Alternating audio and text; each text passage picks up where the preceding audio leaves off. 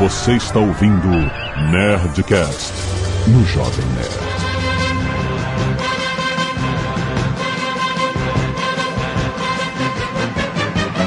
Landa, landa, landa, nerds! Aqui é Alexandre Antônio, Jovem Nerd. E esse é o Nerdcast de aperto ou de Impossible Situation 2?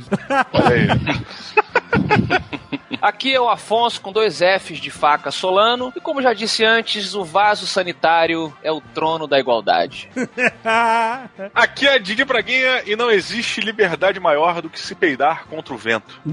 Uh, mas, mas é direcionado? Não. Ou é o, tipo a teia da aranha que vai pra onde o vento quiser? Exato, tipo, você peida contra o vento e aí você tá livre. Você não precisa ficar rebolando, nem passar a mão pra desfazer o rabo, é? Será que o Pum é um pequeno demônio que tá preso, que faz mal pra gente cada vez que a gente. O É. gênio tem uma nova saída, né? que merda. Aqui é o Azagal. Eu não sei se eu estou preparado para esse programa. Tem que relaxar, Zagal. Deixar sair. Todo voo começa com uma pequena queda, Zagal. Exatamente. Provavelmente você tá assim porque você está enfesado, literalmente. Oh. Nossa, Ei. nossa, temos que Deus quiser. Esse Nerdcast sobre aperto. Aperto é pra não falar outra coisa. Porque a ideia original foi outra parada, muito mais suja. Nem sempre é sujo. Tem vezes que você limpa, você passa e não sai nem uma sujeirinha. Vamos ver as histórias de merda depois do e-mail. Canelada.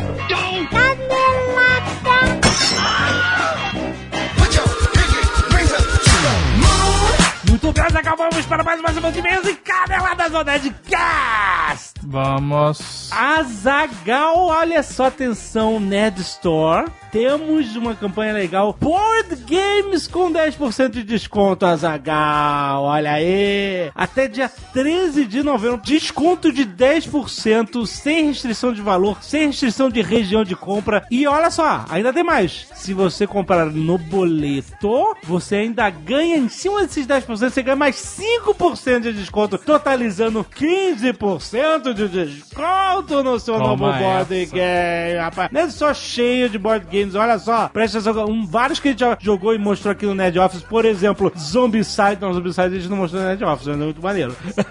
Tem o Zombicide Season 1, Zombicide Season 2, que é o Prison Outbreak, Zombicide Black Plague, que é a versão medieval de Zombicide, muito bom.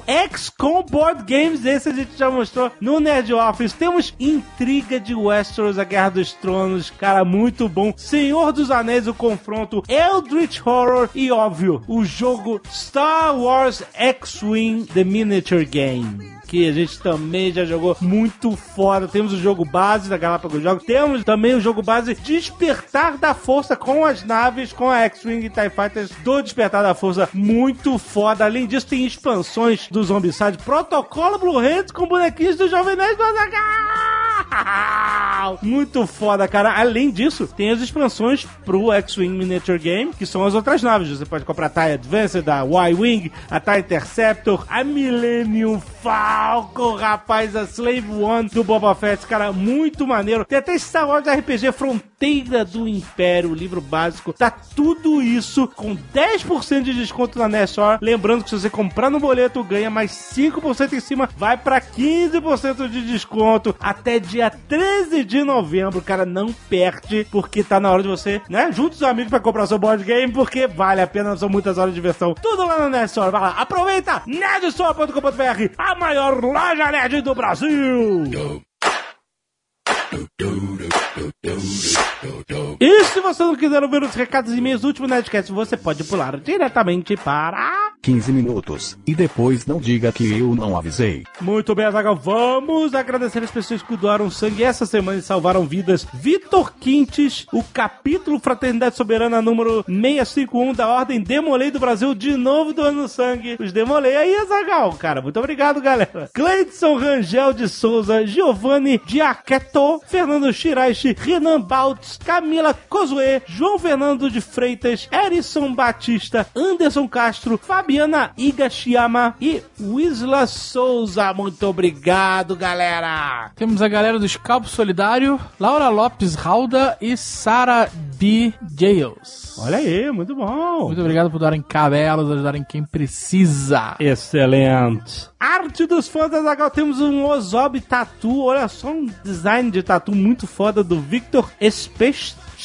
Isso aí, é, acertei, Victor. muito maneiro, cara, muito irado. Além disso, temos um Azagal medieval, muito maneiro, pelo Vinícius Henrique. E um Ozob pelo Marcos Gomes. Não confundir com o Marcos Gomes. O Ozob Eremita do Marcos Gomes. Muito maneiro, cara. Valeu, brigadão. Cara. Outras artes dos fãs você pode ver aí diretamente no post ou no aplicativo do Jovem Nerd. Que você sabe, você pode escutar o Nerdcast antes de todo mundo. E você pode ver as imagens, imagens que aparecem quando a gente fala e você ouve esse barulhinho de fotografia que só escuta no app. Você pode olhar para o seu celular e ver a imagem que nós estamos falando. Muito bom, baixa agora de graça para iOS e Android, aplicativo do Jovem Nerd. Caio Guimarães, 40 anos, jornalista em Dayatuba, São Paulo. Muito bom Nerdcast 541, um programa tão divertido e envolvente com sabor de anos 80, que eu ouvi como a antiga sessão das 10 do patrão. Quando terminou, comecei de novo.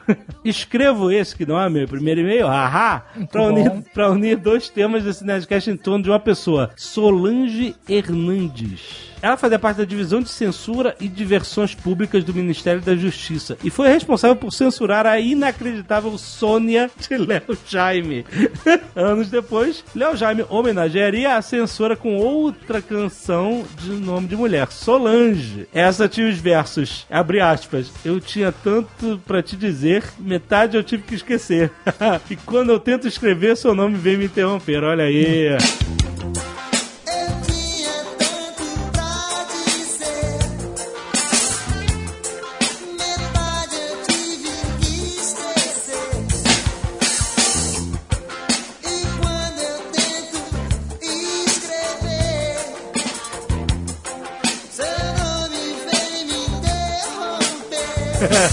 Homenagem mais controlada. contra, muito mais controlada. pois a mesma Solange Hernandes foi responsável por censurar o disco da Blitz que o Tucano tem, e eu também. O disco era As Aventuras da Blitz e as faixas censuradas foram Ela Quer Morar Comigo na Lua, com o verso, abre aspas, Ela diz que eu ando bundando e não agito nem uso. Caraca, foi por isso que censurou a música? Bundando? Tô andando bundando? Né? Sei lá. E Cruel, Cruel, Esquizofrênico Blues, que falava Agora não dá mais a puta que pariu. É, falou puta que pariu, tava pedindo pra ser censurado, não tem como. o detalhe é que a censura foi prévia, ou seja, quando o disco foi prensado, as faixas já estavam censuradas. Bom, mas então pra que incluir duas músicas censuradas sabendo que o disco só poderia ser comercializado se as faixas fossem inutilizadas? Justamente pra expor a violência da censura, rapaz. Para as pessoas comprarem um disco e verem que o disco foi riscado. É meio chocante você ter um disco com duas faixas riscadas com prego. Não é coincidência que as faixas riscadas sejam as duas últimas do lado B. A intenção da banda foi expor a censura sem prejudicar muito o ouvinte. Ah, se fosse, sei lá, a música no meio do disco, o cara não pode ouvir direto, né? Ia dar merda no meio da. E se fosse no lado A, ia, né? No lado A. Assim, ia fuder o ouvinte de qualquer jeito, porque Não, mas- fode a agulha, né? Fudir a agulha. Sim, o cara tem que saber e tirar antes da agulha. Em anexo, duas fotos que ilustram o drama da situação. Olha aí, continua excelente trabalho. Os Nerdcast mais lançados são os melhores. E mandou a foto aqui. E você está vendo o aplicativo, Jovem Nerd. É, muito bom. Do disco todo riscado, sinistro, mano. Caraca. Excelente e-mail que cumprimentou o Nerdcast. O Sr. K tinha contado essa história, só que contou a moda caralha. Eu acho que a mulher da censura se chamava Sônia Ele e a música em homenagem a ela. Aí ele te falou, ó, tá muito a moda caralho isso aí. É. Vamos cortar porque não tá fazendo sentido nenhum. Mas- Veio esse e-mail maravilhoso. Contou a história Comentou aí. É isso aí, de e-mails. Era Solange, não era Sônia. Victor Rogério, 24 anos, gerente de projetos Belém Pará. Olá, nerds! Indo direto ao assunto, adorei o último Nerdcast. Todos os episódios envolvendo o assunto música, embora raros, são muito bons. Só que, na parte que vocês falaram sobre a quantidade de versões brasileiras de músicas internacionais, fiquei esperando vocês citarem dois grandes ícones desse fenômeno. A maior deles talvez seja a música Amor e Poder, mais conhecida como Como uma Deusa.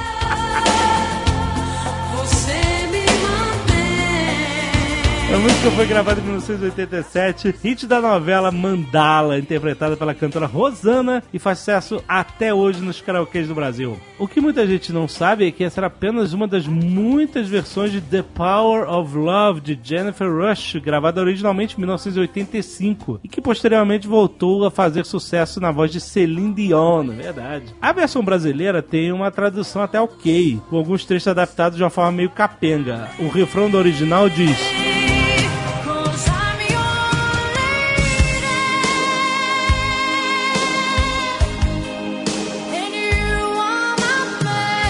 Cause I am your lady and you are my man. Certo? Certo. Eu sou a sua dama e você é meu homem. Como uma deusa você me mantém. Quase igual, né? Mas acaba que a letra amor e poder não faz muito sentido ou é tão metafórica quanto que eu não entendi. Enfim, outro ícone das versões brasileiras foi a dupla Sandy Júnior, que nos anos 90 traduziram inúmeros hits de intérpretes como Celine Dion, Lara Pausini, numa linguagem meio tupiniquim. O que dizer da versão de Immortality, original de Celine Dion, com participação dos Bee Gees, em que o refrão diz We don't say say goodbye. We don't say goodbye.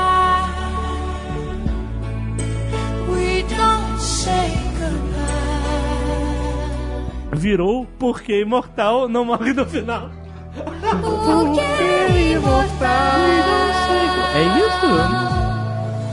Morre no final. A nossa afinação tá maravilhosa. Eu não conheci o original disso. Ou então a versão Se Fue, de Laura Pausini. Se Fue, Se Fue, só conheço. El perfume de sus cabelos. Virou não ter, não ter. Um perfume que não se esquece. Dá pra passar algumas horas citando todas as versões brasileiras da duplinha adolescente. Agora, se me permitem, um elogio, parabéns por não terem citado em nenhum momento as traduções doidas que o latino Ah, não, né, gente? Por favor. Cara, o latino era muitas traduções. Não, eu não quero lembrar, filha da mãe. Agora eu tô. Deixa o latino lá, cara. deixa, deixa o latino lá, não mexe. Aline Nagata, 32 anos, professora, Mogi das Cruzes, São Paulo. Olá, pessoal. Primeiramente, quero informar que este não é o meu primeiro e-mail. Só tá educado. Nada como disciplinar as pessoas. Sobre o último Nerdcast, quando ouvia, não pude deixar de relembrar algumas coisas. Alguém mencionou que a Legião Urbana nunca regravou músicas estrangeiras. E depois vocês chegaram a comentar sobre canções italianas gravadas por Renato. Nossa, essa aí gosta mesmo de Legião. É, Chamou de Renato.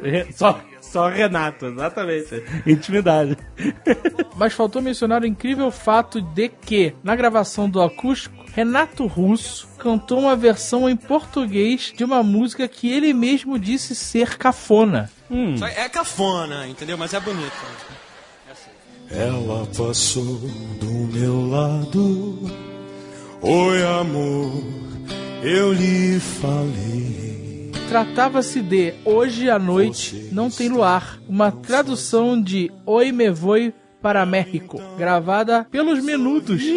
Sim, pelos Menudos. Caraca. Outra questão também tratada no Nerdcast foram as letras de canções, principalmente as que tinham cunho sexual. Pois bem, ainda que não seja um hit dos anos 80, é preciso fazer uma menção honrosa à música pedófila da dupla Claudinho e Bochecha. What? Chamada Nosso Sonho. Caraca. Nela, eles cantavam para delírio de todos que não estavam prestando atenção na letra. Ah. Os teus cabelos. Eu nunca vi essa música, gente, então eu não sei nem como fazer. Não. Os teus cabelos cobriam os lábios teus, não permitindo encontrar os meus. E você é baixinha, gatinha, eu vou parar. Mas tudo isso porque eu me sinto coroão. Tu tens apenas metade da minha ilusão. Seus 12 aninhos permitem somente um olhar.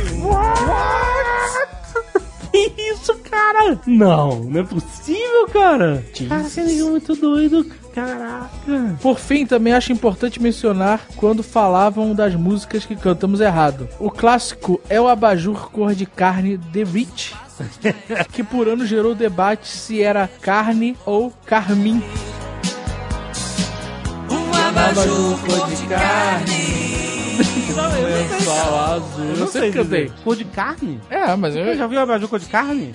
vermelho, vermelho é cor de carne. É, é poesia, Mas cara. Ninguém, ninguém se refere a cor como, tipo, cor de carne. Nada. Se for um, um- um lugar é, luxurioso, que, Tá, eu imaginava um lugar de sexo. E o abajur cor de carne. Sim, sim. Entendeu? Entendi, entendi. Ela fala aqui: trata-se de um caso onde todos cantamos certo. Ele confirmou no Twitter que a letra é carne mesmo.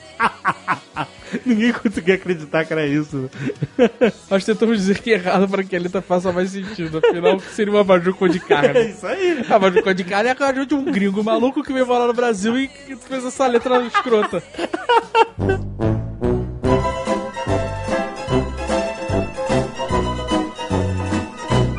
Quero dar um aviso aqui sobre esse Nerdcast que vocês vão ouvir. Desculpe. Gente, desculpe. Provavelmente esse é o pior Nerdcast que a gente já gravou. Mas olha só, A gente é um dizer- assunto Não, que cara. to- Eu não sei porque todo mundo tem em comum. Todo mundo tem em comum esse assunto e ninguém fala dele. Tá, é um assunto de merda. Né? Totalmente. Desculpe, gente.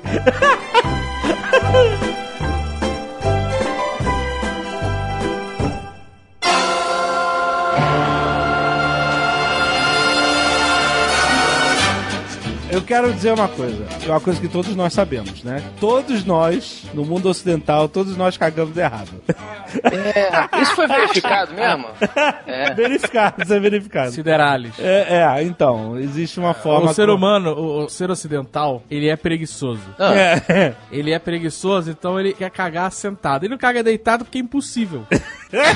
cagar deitado, tá que Ah. Churchill já dizia isso, né? Churchill, que eu acho o bastião da preguiça, ele tem a melhor frase da história. Ele diz que não faça nada em pé que você possa fazer sentado e não faça nada sentado que você não possa fazer deitado. é. Mas no hospital, dependendo da sua situação, você tem que fazer cocô Não sentado, dá, cara. né? Sentado, não. Sentado todo mundo faz. É, desculpa, de lado, é assim, deitado, Então, né? é, é impossible situation. Eu já, eu já passei por isso, inclusive. Compartilha. Alguém tem que levantar. Eu já, eu já, não, eu já, eu, já fui atropelado, como todos sabem, por um ônibus. Essa é a sua desculpa pra cagar deitado. Eu fiquei uma semana internado no hospital, impossibilidade de me mexer. E eu, e aí eu tive, uma hora eu tive que cagar, sei lá, no terceiro dia, eu fiquei uns três dias sem cagar. Nossa. Pô, teria- eu teria cagado na hora que eu fui atropelado pelo ônibus. Não, não aconteceu, não aconteceu. E aí, cara, é horrível, e eu não consegui, eu tive que pedir pra me ajudarem a sentar pra conseguir fazer, porque deitado foi impossível. Ah, tu não conseguiu deitada. Me explica, eu preciso visualizar. E os ouvintes desse maravilhoso podcast também.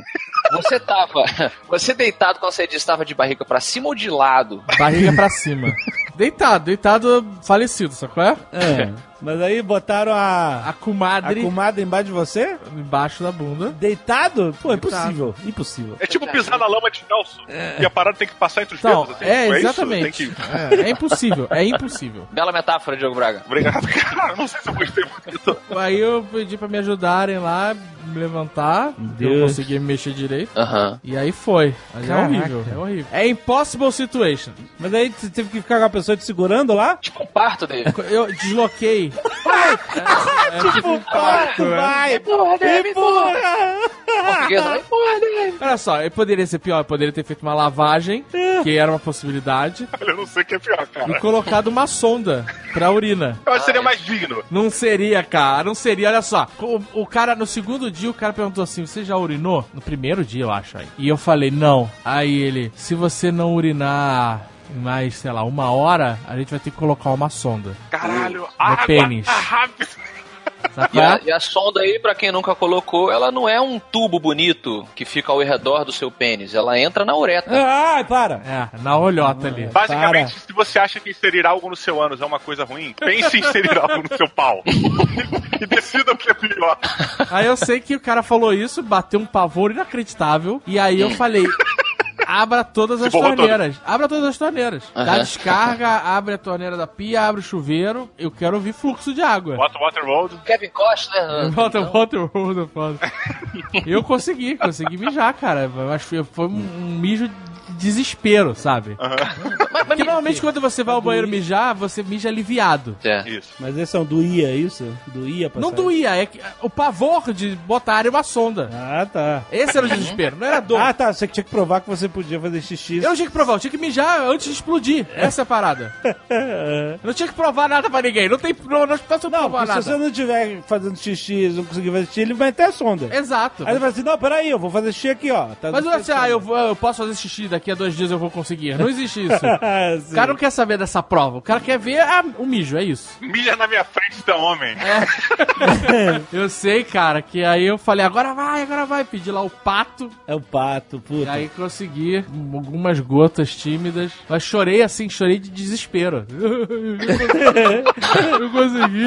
Eu sem lágrimas, né? Pra, conver pra convergir toda a água do teu corpo. Expeliu toda a a água. Mas falando em expelir, voltemos à, à outra saída, só pra, que é o seguinte: quando a gente evacua, como diz a minha vovó Eneida, um beijo pra vovó Eneida que ouve Nerdcast, você tem aquela coisa de, por mais que você esteja fazendo um cocô errado, como o Alexandre disse, a gravidade ajuda e há uma separação natural das bochechas de baixo, certo? Então fica livre. Quando você tá deitado, Dave, você que, você que está no Não, local, pera, Dave. pera, pera, pera. Não, rapidinho, Dave, Afonso, mas tá- a, forma correta é deitado? Não, não. A forma correta, vamos dizer assim, de cagar é a posição chamada siderales. Siderário. Siderale. Como explicarei? Se você estiver sentado numa cadeira, ou numa privada, ou num banco, os seus joelhos têm que ficar elevados. É isso que eu digo. Não, então, é... Quando você senta numa cadeira ocidental, quando você senta na cadeira ocidental, o seu joelho fica paralelo à bacia. É tipo tô no avião da Gol. É, exatamente.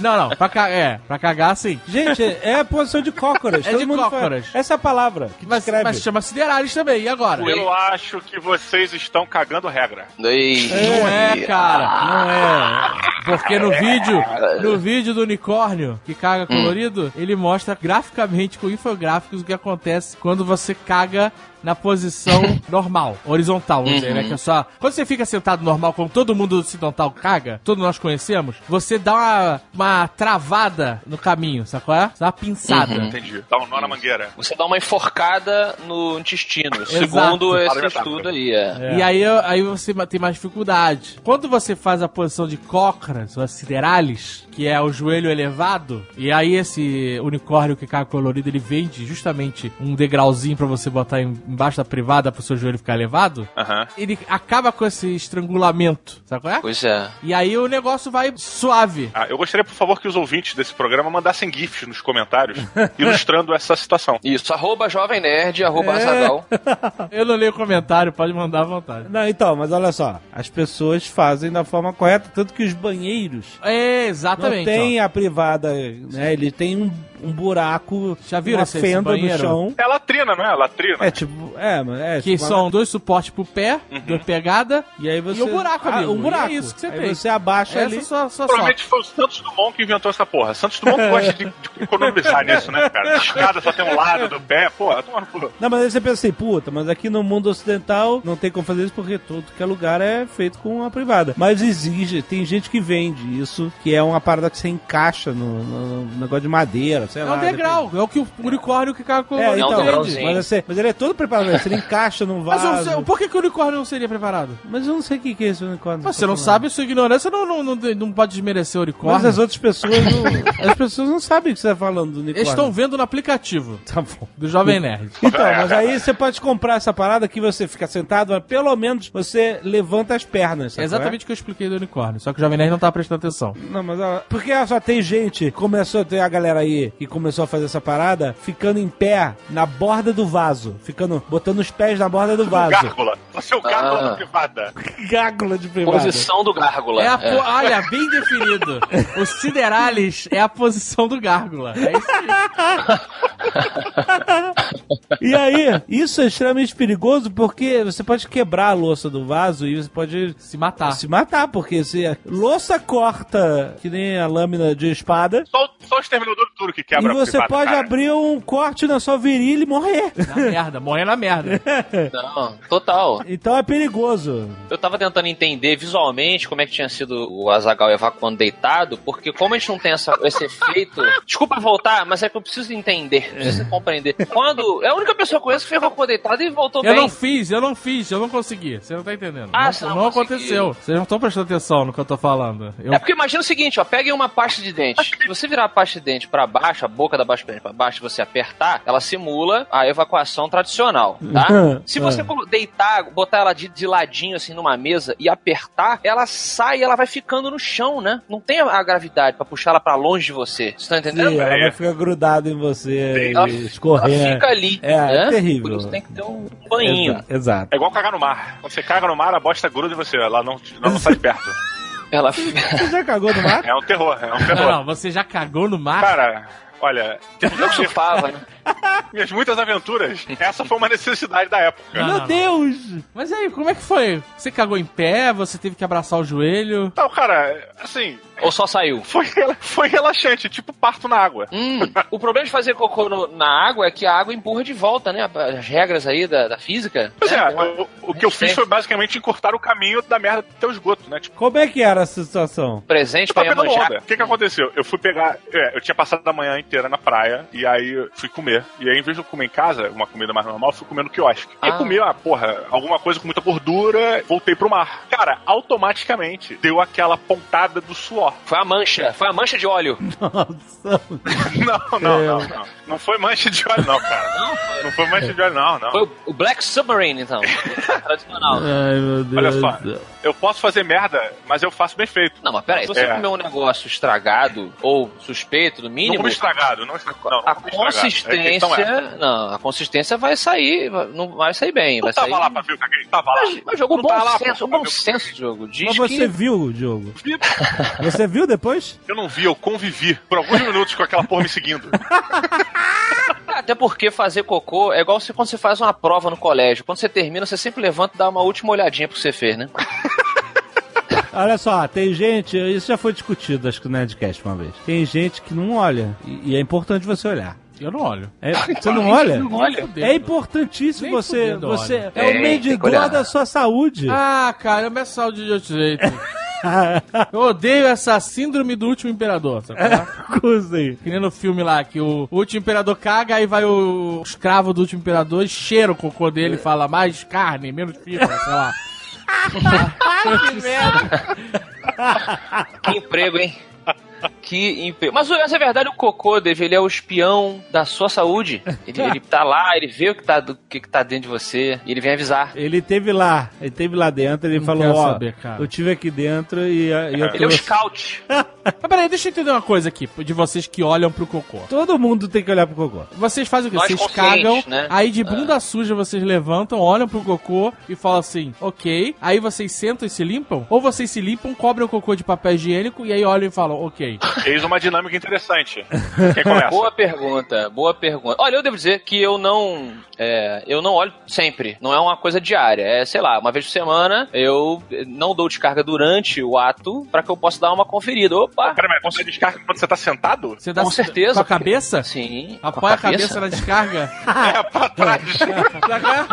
Dá uma reclinada assim, encosta o cucuruto, tum, dá descarga com a cabeça, e aí fica com a bunda toda respingada de merda? É, faz um bunda o car wash de coliforme fecal Não, mas olha só, a bunda só. a- a- a- Pera aí, a bunda respingada de merda é só se você tá no nível assopro, que eu chamo de shotgun. Né? Quando você, quando você come aquela comida, né? Aquele pastel estranho, e aí faz Baião aquele famoso. dois. É, aí é o famoso spread gun. Você tá pintando a louça, o famoso pintando a louça. é. Você, você tá dizendo que se você, se você caga um tolete, um kibe, um kibe consistente na É água, quibe? você pega e você acha que você dá descarga sentado em cima desse kibe. Sim, Esse aí banho-maria de kibe. Você acha que nada da água e da merda vai bater na sua bunda? Não, não bate. E se bater, Você tá me dizendo, você tá me dizendo que eu posso pegar um pote de merda com água e ficar fazendo um redemoinho na sua frente que na- tá tudo certo se a merda tiver consistente? Justo. Vamos, vamos, vamos investir nisso também. tudo depende. Eu acho que tudo depende do tamanho da carga que foi lançada ao mar. É. Entendeu? Não, mas ele tá Foi falando de muito- liga. Não, mas a liga só, que Diogo. importa agora. Não, a questão é a questão é assim: se você tem um- uma bacia com água e um tolete de merda dentro, e essa água começa a girar rapidamente com respingos, isso vai bater na sua bunda. Ah, não, nem, nem E sempre. água, Não. como nem Depende sempre, como nem sempre, também. cara. É, você Existem tem um ponto. descargas mais sutis que É. elas jogam a água pela direita e ela dá aquela rodada, ou seja, É, ah, mas é aí não verdade, desce. depende, aí é depende. hidromassagem de cocô. A não ser que você esteja cagando tá- que nem um bode. A gente tinha um amigo que morava no último andar do prédio. Não era cobertura, era o último andar. E aí a caixa d'água era muito próxima dele. Era justa, automaticamente em cima. É. E aí então a água não pressão, tinha né? pressão praticamente nenhuma. É. A descarga dele era uma hidromassagem de cocô. Porque a- quando ele apertava a descarga, a água não tinha pressão suficiente Ela fazia- pra fazer o redemoinho. Ah. Ela ficava só fazendo umas borbulhas. assim, Pô, e como é que descia a parada? Eles tinham que pegar um pedaço de pau e bater na merda. Ah, não! Não, que nojo! Como se fosse um animal selvagem, né? pra isso que serve a madeirinha, então, do lado da privada. Be gone, be gone! A madeirinha do lado da privada é pra isso. Uma madeirinha, puta merda. Mas olha só, muito engraçado. Quando você vai pra uma casa de uma pessoa que você não conhece, você chega, você pode analisar pela quantidade de equipamentos ao redor do vaso sanitário que tipo de descarga você vai encontrar. O que tipo Por de exemplo, pessoa você vai encontrar lá nessa casa, né? Também. Se você chega lá, o cara tem aquela escovinha. Ah, como eu odeio essa escova. Essa escova é asquerosa, cara. cara. Ué, mas essa escova tem que ficar onde? Essa escova é um nojo Eu sei, em forma de utensílio doméstico. Mas ela sai pra limpar o vaso. Peraí, você usa essa escova. Você caga a louça, Não, literalmente. não, não. Ninguém usa a escova pra Primeiro, louça primeiro cagada. só, pra começar, comprou uma louça errada. Me desculpa, é isso. Porque tem privada que não mancha. Agora você compra uma privada que tem uma rampa errada. Tem privada que é mal feita. Tem privada que topa fácil, tem privada que a, que a louça é muito pra frente, e aí caga a louça e a merda não desce ou é top, certo? E aí você tá preso nessas três situações desgraçadas. Que uma é ter que escovar a merda na louça. Isso é asqueroso. e depois que você escova a merda na louça, você faz o quê? Você faz o quê com aquela escova cagada? Você fica Chuveirinho. Fora, o mínimo. Chuve- Não, chuveirinho, gente. Mas o chuveirinho vai jogar água pra todos os lados, cara. Não, eu não sei onde você anda fazendo cocô, Dave. Que as suas águas se espalham muito, Mas peraí. espirram. E aí você joga só a água do chuveirinho e tá tudo certo? Você dá uma... Pronto, vai tirando o Sem nenhum excesso ali. detergente, nenhum sabão. Aí você bota de volta naquele suporte de merda que fica com gotículas de merda pra sempre. Porque você, eu duvido que você deixe eu pegar essa escova que você acabou de lavar com chuveirinho e esfregar na sua cutis facial. Porque você sabe que ali tem merda. Aí só está sendo um, um bobo. Não bobo não, cara. Aquela parada é imunda. Aquela parada é tipo assim, você tá deixando um pedaço de merda contaminado na sua banheiro pra sempre. É isso. Sim. O certo seria ter, um, sabe o quê? Tem que ter um alvejante do lado do negócio. Você tem escova Ah. e uma água sanitária. Aí você limpa o vaso e joga um pote de água sanitária na escova. E bota fogo. É, exato. Não, mas olha só, às vezes o, o chuveirinho mesmo, se tiver pressão suficiente, ele pode resolver isso. Você lava Sim, com sim, sim. o chuveirinho. Mas aí o problema é o seguinte: dependendo da pressão do chuveirinho, Aí vai espirrar pra... espirra pra cima de você. aí fudeu. E depende. Às vezes, olha só, às vezes é mais complicado ainda. Por quê? Nessa casa, no caso do chuveirinho. Porque a, a pintura da louça, às vezes ela tá embaixo do nível da água normal É. do vaso. E aí o chuveirinho não alcança lá. Aí você, você tem que dar descarga dar descarga e pra disparar. esvaziar e É. tu vai... Pá! E aí... E aí fica mirando o chuveirinho naquela merda que ficou presa no vaso, É. né? Fica mirando naquele casco. Isso a gente tá falando de lugares civilizados que tem chuveirinho. É, tem lugares que... Porque a maioria do É. mundo É verdade. não tem. Eu não consigo compreender. Sim. E aí você tá com aquela escova cagada que você não tem que fazer. Tem que fazer com ela. Você vai lavar na Pois pia? é. Você vai lavar no chuveiro? A escova de merda? Ela tinha que ser descartável, ela tinha que ser de papel. Como? Você esfrega e ela vai amolecendo conforme você esfrega e quando você consegue limpar, você larga e dá descarga. E e ela vai cabo embora. de madeira? Não, ela tem que ser de todo de papel. Todo de papel. Papel dobrado. Origami, sacou? Um origami. Essa coisa da escovinha, ela me lembrou uma história de aperto, se a gente pensar, que tá no mesmo canal, no mesmo gênero aí. Eu conheço uma pessoa que trabalha num hospital há muito tempo. E uma das coisas que, quando acontece, ela compartilha, que as pessoas gostam de ouvir, são histórias de pacientes que entram com objetos estranhos no reto. É sempre um quebra-gelo nas festas, né? Nossa. Essa pessoa seria sua namorada, noiva, esposa? Ah, não, eu não vou especificar, pra não comprometer. Mas eu conheço algumas pessoas. no futuro. Mas eu conheço algumas pessoas. Eu conheço algumas pessoas de hospital. isso é verdade. E aí, essa pessoa me contou que certa vez chegou, olha, tá chegando um paciente tal, a ambulância vai avisando, e ele está com um corpo estranho no reto e tal. E aí o cara, de brincadeira, falou assim: o, o, o que- quem ele avisou, né? Falou assim: preparem-se para o Poodle. O Poodle tá chegando no hospital aí e tal, o Poodle, o Poodle. E ele. E essa pessoa falou, Poodle, caramba, o que aconteceu com a pessoa? E aí, quando chegou o paciente, ele chegou com uma escovinha dessas inserida Caralho. no seu reto. Porque ao invés Reto de comprar. banheiro? Exatamente, Diogo Braga. Olha, Ah, ele o- fez uso literal da parada, né? Ele Porra. resolveu limpar os canais dele antes de. Cara, que Exato, horror. só que ao invés de entrar numa, numa loja especializada e comprar um brinquedo sexual, ele resolveu fazer com a escova. Caraca, isso é uma Xuca Extreme. Ah, por Sim. isso que é o Poodle! Por isso que é o Poodle! Ficou um pompom no rabo! Isso aí, pra fora. Ah, ele enfiou o cabo. A intenção não era limpeza, não era higiene. Não, Era ele- estético! só que como a ponta do cabo da escova tem um ganchinho, entendeu? O gancho prendeu numa das dobras Ah, lá, lá dentro não. e não saía. Gado, que merda! Fisgou, então ele chegou lá de quatro no hospital com o pompom Não, pra cima. Só um adendo pra isso pela putaria do divino, como diz o Sr. K. Porque se tem um local do nosso corpo que não tem nada de reto, é o nosso intestino. Olha que ironia, é. Puta, cara, É, eu acho um, um paradoxo do caralho, cara, isso. O nome leva ao erro, né? O nome leva ao erro. Cara, escuta, é reto, vou pegar essa vara e enfiar no meu rabo. Aí depois toma surpresa. Caraca, cara, que sinistro. E eu- ninguém podia rir, né? Porque a pessoa tá numa situação desagradável. De e máscara você olhar pode, de cara, máscara né? você pode rir. Bota a máscara cirúrgica, amigo, e foda-se. Caraca. Fantasmatron. Quem tá atrás, quem tá trabalhando, tá rindo. Só não pode rir quem tá na frente segurando o cara pro cara não chorar. Segurando o rosto do cara e falando vai ficar tudo bem. Vamos nos colocar no lugar do ser que sofre esse acidente de percurso, né? Então vamos fazer esse exercício. A gente tá no banheiro ali, de, né? Situação normal de, sei lá, cagar, mijar, não sei o que o cara tá fazendo. Você acha que foi nesse contexto que ele sentiu vontade de. Essa é a desculpa, essa é a desculpa. Eu sei, tô tentando imaginar por que que o cara. Eu não sei se era homem ou mulher, na verdade, mas porque a, a criatura de Deus, a criatura de Deus, resolve. Olha, olha uma escova de merda, que é uma escova imunda, e ele fala assim: Acho que vou enfiar isso no meu rabo. Acho que cabe. Tinha o condicionador Como isso ali. parece ser uma boa ideia, né? Tinha É. um sabonete líquido. Ele falou: É hoje, é agora, vai acontecer. Meu Não, eu- Deus. mas olha, cara, eu, eu acho que se fosse eu que tentasse é, passar pelos meus limites, né, explorar novas áreas e tal, e isso acontecesse de ficar preso, eu acho que eu me fantasiaria. Automaticamente. Já vai Tipo assim, logo. eu, Uhum, eu faria fantasia de, de cachorro, eu faria um cospobre de cachorro, e o cara chegava e falou, pô, cara, eu tentei fazer uma piada, mas não deu certo. Entendo. cara comprometido com o humor, né? Lafene, qual o próximo passo do Minimin se ele não criasse a mini cozinha? Era isso, cara. Vocês Ah, imaginaram a situação desgraçada? Porque assim, chegar no hospital com uma escova de banheiro enfiada no cu não é a pior parte dessa história toda. A pior parte dessa história toda é você estar na sua casa ou na casa de outrem e ter que falar pra um terceiro: chama a ambulância que eu estou com um problema aqui. o que, qual é a sua explicação? Porque assim, no melhor cenário possível, você está acompanhado e a pessoa te ajudou a fazer. E aí tá tudo bem. Aí tá tudo bem. Ah, tinha um cúmplice. É, tinha clube sim, olha, falou, deu, deu errado, não tá saindo, deu ruim, chama a ambulância, mas tá tudo certo. Agora, imagina. Alô, Diogo? Diogo, você tá fazendo alguma coisa hoje? Tá de bobeira, cara? Tá de bobeira aí? Não. Tô precisando de um. Tô meio enrolado aqui.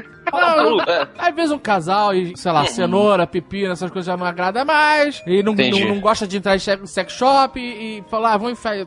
Sei lá, não sei, não quero julgar as pessoas. Mas eu- a minha preocupação é a seguinte: se você tá em casa, você é casado, isso é um segredo seu. Ah, sua mulher saiu, sua mulher foi trabalhar. Não, ou ela tá em casa, tá vendo TV, tá vendo novela, você tá na fissura e fala, nossa, eu preciso enfiar alguma coisa no meu rabo, não sei o que. E aí você enfia esse negócio, negócio fica preso. Os momentos são complicados mesmo. Talvez não fosse a Ai. primeira vez, mas talvez dessa vez o gancho tenha pego, cara. É. O casamento tá cada vez mais difícil, né? E aí ele vai falar o quê? Querida, olha só, eu. Eu escorreguei, se- caí sentado sem querer em cima da escova de merda? Eu já falei pra tirar essa escova daqui. Olha aí. E se ele estivesse visitando conhecidos? Já pensou nessa possibilidade? Dele não estar na casa caralho. dele, mas sim na casa de um amigo? Ai, meu cara. E aí ele. Acaba qualquer jantar. E aí ele tem que. Exato, ele tem que sair do banheiro de quatro. Ele tem que sair do banheiro de quatro. Imagina essa cena. Desgraçada. O cara sai do banheiro de quatro. Esperamos que com o rabo limpo e só penetrado. E fala assim: de quatro, que nem um, um cachorro. E fala assim: É, porque pra ficar em pé deve ser. o pessoal jogando. Ah, imagem em ação. Imaginação na sala e o cara chega como um poodle, realmente, e fala assim: Gente, eu estou com um problema aqui, vocês precisam me ajudar. Cara, que situação, cara. Cara, a solução seria. a prim- Acho que a primeira coisa que eu faria seria: vou beber um litro de azeite. Ah, Aguardo uma hora e vamos ver se sai. Então, mas aí você tem que ir que nem um cachorro pra cozinha, pegar um É. litro de azeite e voltar pro banheiro sem ninguém te perceber. Ou pelo menos te confundido como Não, tudo mas, da mas aí casa. dá. Dá pra disfarçar. Você bota a toalha e finge que vai tomar um banho. é, pois é, né, gente? Deus do céu. Então, ou você sai pronto do banheiro e fala assim: já falei pra tirar a porra dessa escova dali do lado da privada? Aí, Pois é. escorreguei e me fudi. É o que eu falei, pois é.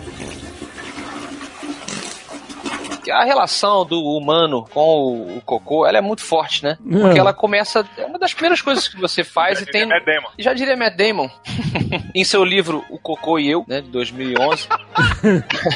Porque é verdade, é uma das coisas. O Diogo, que tem filho, o Alexandre também, o Dave, vocês sabem, né? Você vê a criança é, ter esse contato. Agora, falando sério, né? Ela, ela está fazendo algo, ela está produzindo algo. Pais falam isso, mães falam isso. E ela tem essa consciência, né? Quando ela se desfaz daquilo e tem a coisa da fralda, depois você desfraldar a criança. Existe A uma. partir de certa idade que começa a vir a consciência de que tá fazendo. Tipo, a minha filha tá na idade de ter a consciência de que tá fazendo e adivinha qual é a posição que ela faz? Na fralda ainda, óbvio, mas é, é naquela posição. Ninguém ensinou nada, é o instinto animal que nós temos. Então é realmente. Não é à toa que o cocô nos una, né? De- Dessa. É, é. dessa forma. O ser humano ocidental, ele tem uma relação com o cocô secreta. Como assim? Todo mundo faz, mas ninguém gosta de falar a respeito e finge que não faz. É, Sacou? então, esse Nerdcast aqui é uma quebra de tabu. Tá bom. Patrocínio Ministério da Saúde. É, eu acho interessante, porque isso fala muito sobre o medo que nós temos de ser animais e temos ainda essa, né, essa relação com a terra, com Gaia. E é, uma vez eu passei uma, uma relação. Passei uma situação quando eu era jovem que, que hoje seria muito diferente. Eu tava uma vez no, no coleginho lá e tal, acho que tava com um pouquinho de diarreia, não me aguentei e rolou a famosa freada na minha cueca. Ó, Né? Que é. é Dave, explica o que é uma freada aí pra quem não conhece o termo. Freada é aquela risca de tijolo na cueca. É quando você vai espirrar e a rota. Ah, é, é, é. mas foi um peido, é isso? Foi um peido que você não tá preparado pra... Exatamente. Isso, um né? punzinho que eu falei, ih, né? O famoso ih e tal, você olha assim pro horizonte, né? Fica aquele. O da net veio Às aberto. vezes a freada não é um pum, não. Às vezes a freada é a cabeça do, do- da marmota que tá pra fora ali. É, mas muitas vezes é um, é um pão traiçoeiro. Tem o guacamole mesmo, que sai a cabecinha da marmota, e tem a freada. Nesse caso foi a freada, eu só tenho um punzinho que veio molhado, criancinha e Legal. tal. E aí eu falei, tia, posso ir no banheiro? Pode. Eu falei assim, aí fui no banheiro desesperado e chegou lá, baixei as calças, falei, caramba, realmente ocorreu um problema. Aí eu tirei, Mas ultrapassou É. a cueca ou a cueca ela segura a onda? a cueca segurou. A cueca É- segurou esse é ali. o problema do peido molhado. é foda. Mas acontece, É. acontece. Tem que, é poderoso. Não é poderoso, é só ser úmido o suficiente. É, então, mas nem sempre. Não, é, mas nesse caso, os soldados seguraram o inimigo no portão. Termópilas, termópilas. É, tem uma vez. Aí eu tirei a cuequinha, o Afonsinho, me lavei, né? E aí botei a- o short de novo e fiquei com a cueca na mão. Porque aí você vê que a criança não, não tem a resolução. O que, que nós faríamos hoje em dia? Lixo. Joga no lixo, é. Se fosse no colégio, joga na privada pra entupir ela. que pariu. Aí tá escrito teu nome na cueca, assim, né? É, Desde- esse, esse é o mole que você não pode dar. Pois é, cara, mas o Afonsinho, o Afonsinho não tinha essa. Essa maldade, essa, essa malícia, não tinha né? essa maldade, essa malícia, e misturou aquela coisa de eu ser muito certinho, criança, com uma coisa do segredo. Um segredo. Ninguém pode saber que isso aconteceu. Exato, exatamente. É uma Né? coisa vergonha. E o meu pai, nessa época, ele ainda não tinha ido pro Mato Grosso e ele trabalhava como coordenador de educação física desse colégio. E aí eu falei, putz, meu pai, vou pro adulto. Ele vai saber o que fazer com essa cueca. Caralho, teu pai, pior de como ele é possível. E aí eu enrolei a cueca, assim, tipo, no casaquinho do colégio, sabe? Tipo, pra Ai, não meu vazar, claro, mas enrolei nela mesma. Botei dentro do casaquinho, assim, no, no bolso lateral e fui andando. Até a coordenação. Aí Você chegou tá na coordenação. É, com o meu segredo, Diogo. Aí você se sentia andando como se tivesse uma bomba nuclear na, no bolso do casaco, né? Exatamente, Alexandre. Exatamente. Eu era um espião entre os, os alemães ali.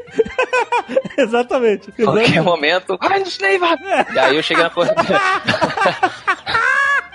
Exatamente. No meio da Alemanha nazista, você tava com o livro do Indiana pasta, Jones lá, literalmente, não, é, Exatamente. li- o livro, é. Aí eu cheguei na coordenação, ah, posso falar com meu pai? Então, claro, falou assim, aí, putz, foi, cheguei lá na, na mesa do meu pai, falei, ah, meu filho, o que que houve e tal? Aí eu, tipo, cheguei no cantinho, falei, pai, pai. Aí tirei do bolso, assim, a minha cueca. E o rosto do meu pai nunca deixará a minha memória.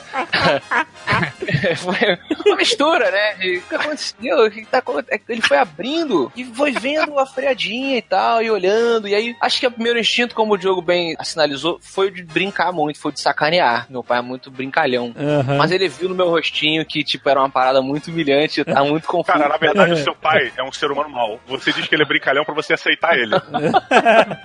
É, mas aí ele falou: Não, meu filho, vá, vá, vá, vá para a aula que o seu segredo está guardado comigo. E eu nunca soube, eu nunca soube o que o meu pai fez com o meu segredo, sabe? Com a minha vergonha. Com certeza ele mostrou pra todo mundo na sala de pessoas, cara, aquele lá. Ai, meu Deus.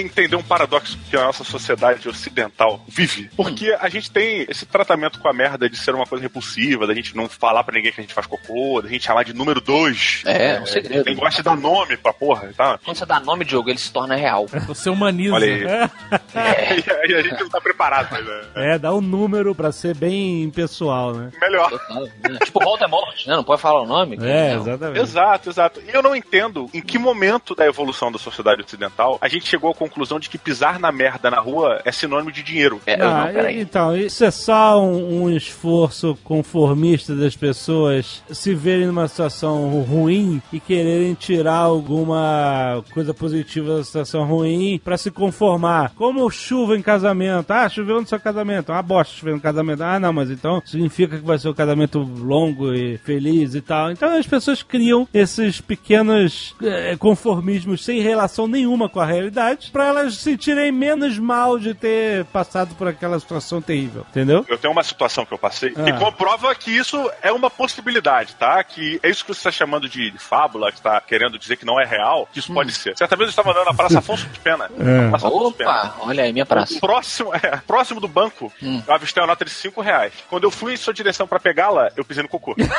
Ah, A consequência veio antes, é isso. Você avistou a nota primeiro, aí o universo, pra consertar as circunstâncias, ele fez você pisar no cocô logo depois. É ele isso. se equilibrou, o universo se O, equilibrou. o jogo. universo se equilibrou. Eu não, é, eu não sou apto pra decifrar esses mistérios. Mas uma coisa que me intriga até hoje, eu falo, caralho, será que se eu não tivesse pisado no cocô, logo depois eu teria pego a nota? Por exemplo, porque se eu não tivesse pisado no cocô, pode, poderia ter batido um vento e a nota ter saído voando. Aham, Cai do ralo. Nunca saberemos, porque eu pisei no cocô e aí peguei a nota. É, o o Seinfeld chegou a brincar com essa questão, né, de, de o universo ele, ele sempre compensa. Se a coisa tá indo muito bem, você perde por outro lado. Aham. É, vamos observar aí, vamos observar, né? Participe vai. nos comentários aí. Você achou dinheiro depois de pisar na merda? Lembrei de uma situação de aperto aqui que não foi comigo, mas que eu tive que tomar uma decisão, como diria Sam Fisher, ou como é que é o nome? Jack Bauer, uma, uma decisão administrativa. Há muito tempo atrás eu fiz uma viagem é, com uma ex-namorada minha para um lugar desses de cachoeira, de lugar que faz vidro no Brasil, esses passeios assim, leves. Lugar que faz vidro? Assim? Que passeio leve é esse?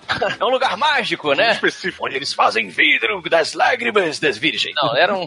É tipo, não, é tipo um lugar desse assim que não é uma super viagem. Viagem de velhinhas e velhinhos, Ah. assim, que não podem ir muito longe, com medo de casa. aí merda. pegam- Você foi pro lugar merda. um lugar meio merda, é, pra ficar no contexto, foi um lugar meio merda. Porque a, a- a avó dessa minha ex-namorada fazia negócio de excursão, pra terceira idade e tal. E aí, pô, vamos lá, estão fazendo nada esse fim de semana, Você vai se ser meteu bacana. numa furada. É isso. Furada, hein? Erro número um, né? Ah, eu falei, ah, vambora, vai, vai ser bacana, até os velhinhos e tal, me dou bem com gente velha também. Bingo, bocha e banho de sol. Vamos fazer atividades.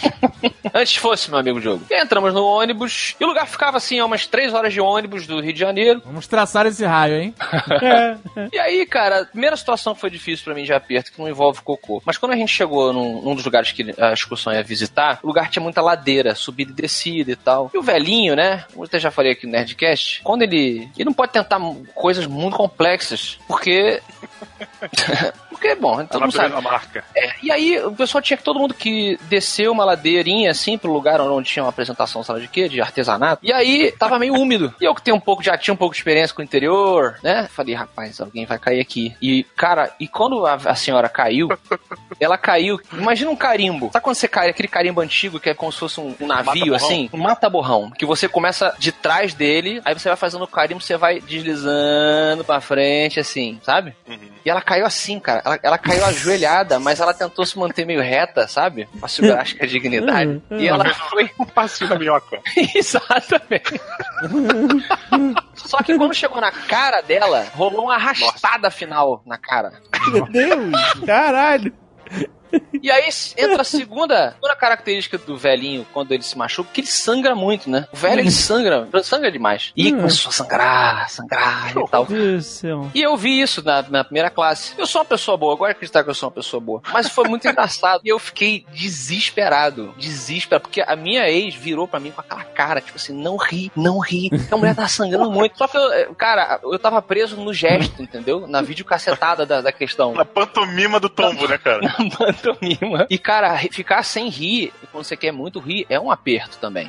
É uma, é uma coisa involuntária, né? Tal como, qual tal qual o cocô. É a repreensão dos instintos. Cara, quando a gente voltou, tá, porra, mesma coisa, três horas de volta e tal. E vocês que viajam muito de avião sabem, isso acontece em avião também, tanto quanto em ônibus. Depois que rola o almoço, 90% das pessoas que estão no veículo de transporte vão ao banheiro. Aham. E, cara, numa viagem de três horas, num ônibus com um banheiro, todos os 40 velhinhos, sei lá quanto, não tinha 40, tinha, sei lá, uns 25, foram ao banheiro. Eles foram indo ao banheiro. Foram Aham. indo. E eu e a minha ex estávamos Mas esse ônibus Na estava em movimento? voltando, o ônibus Aham. voltando da viagem, a mulher lá com a cara sangrando já. Nossa. E rolou um almocinho, lanchinho, vamos descontrair e tal, almoço e tal. E aí começou primeiro a senhora aí no banheiro, depois o, vo- o vovozinho e a senhora. E, cara, o banheiro, a área, foi O- ficando quente. O banheiro, o banheiro de transporte público é a prova que nós somos animais.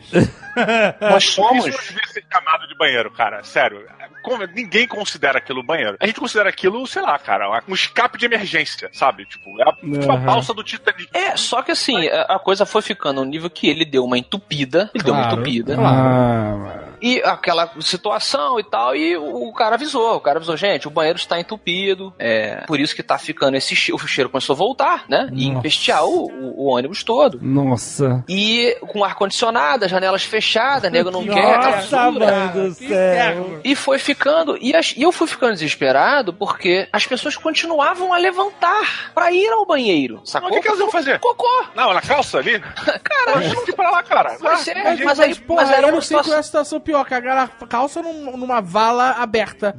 Pois é, cara. E aí eu levantei e falei, gente, olha só, o banheiro tá entupido, não, não adianta. É o essa que- merda. A gente consegue segurar. E aí, pela segunda vez na viagem, eu fui o babaca, que já tinha rido da senhora que caiu no chão e agora tava impedindo as pessoas de ir ao banheiro, mas. Velhos, coitados. Recentemente aconteceu essa porra pro Afonso. A gente foi assistir uma peça há bastante tempo atrás, aí no Rio, naquele Teatro Arena que tem na Zona Sul. E, bem, Teatro Arena, como o próprio nome já diz, todo mundo fica em volta do palco, né? O palco fica mais baixo, a plateia é meio com arquibancada. Cara, foi chegando perto da hora, começaram as campainhas e tal, não sei o que. Quando chegou perto da terceira campainha, uma senhora que estava sentada na primeira cadeira, colada no palco, resolveu mudar de Campainha, lugar. campainha é aquela pra anunciar o início da peça. Isso, né? exatamente. Tem uma campainha. Exatamente. Aí na terceira e última campainha, a senhora resolveu trocar de lugar rápido. Hum. E aí, o Afonso tava comigo, inclusive. Tipo, tava uma galera assim. Cara, quando ela saiu, apagaram-se todas as luzes. Uma luz acendeu, por coincidência, próximo ao local onde ela tava.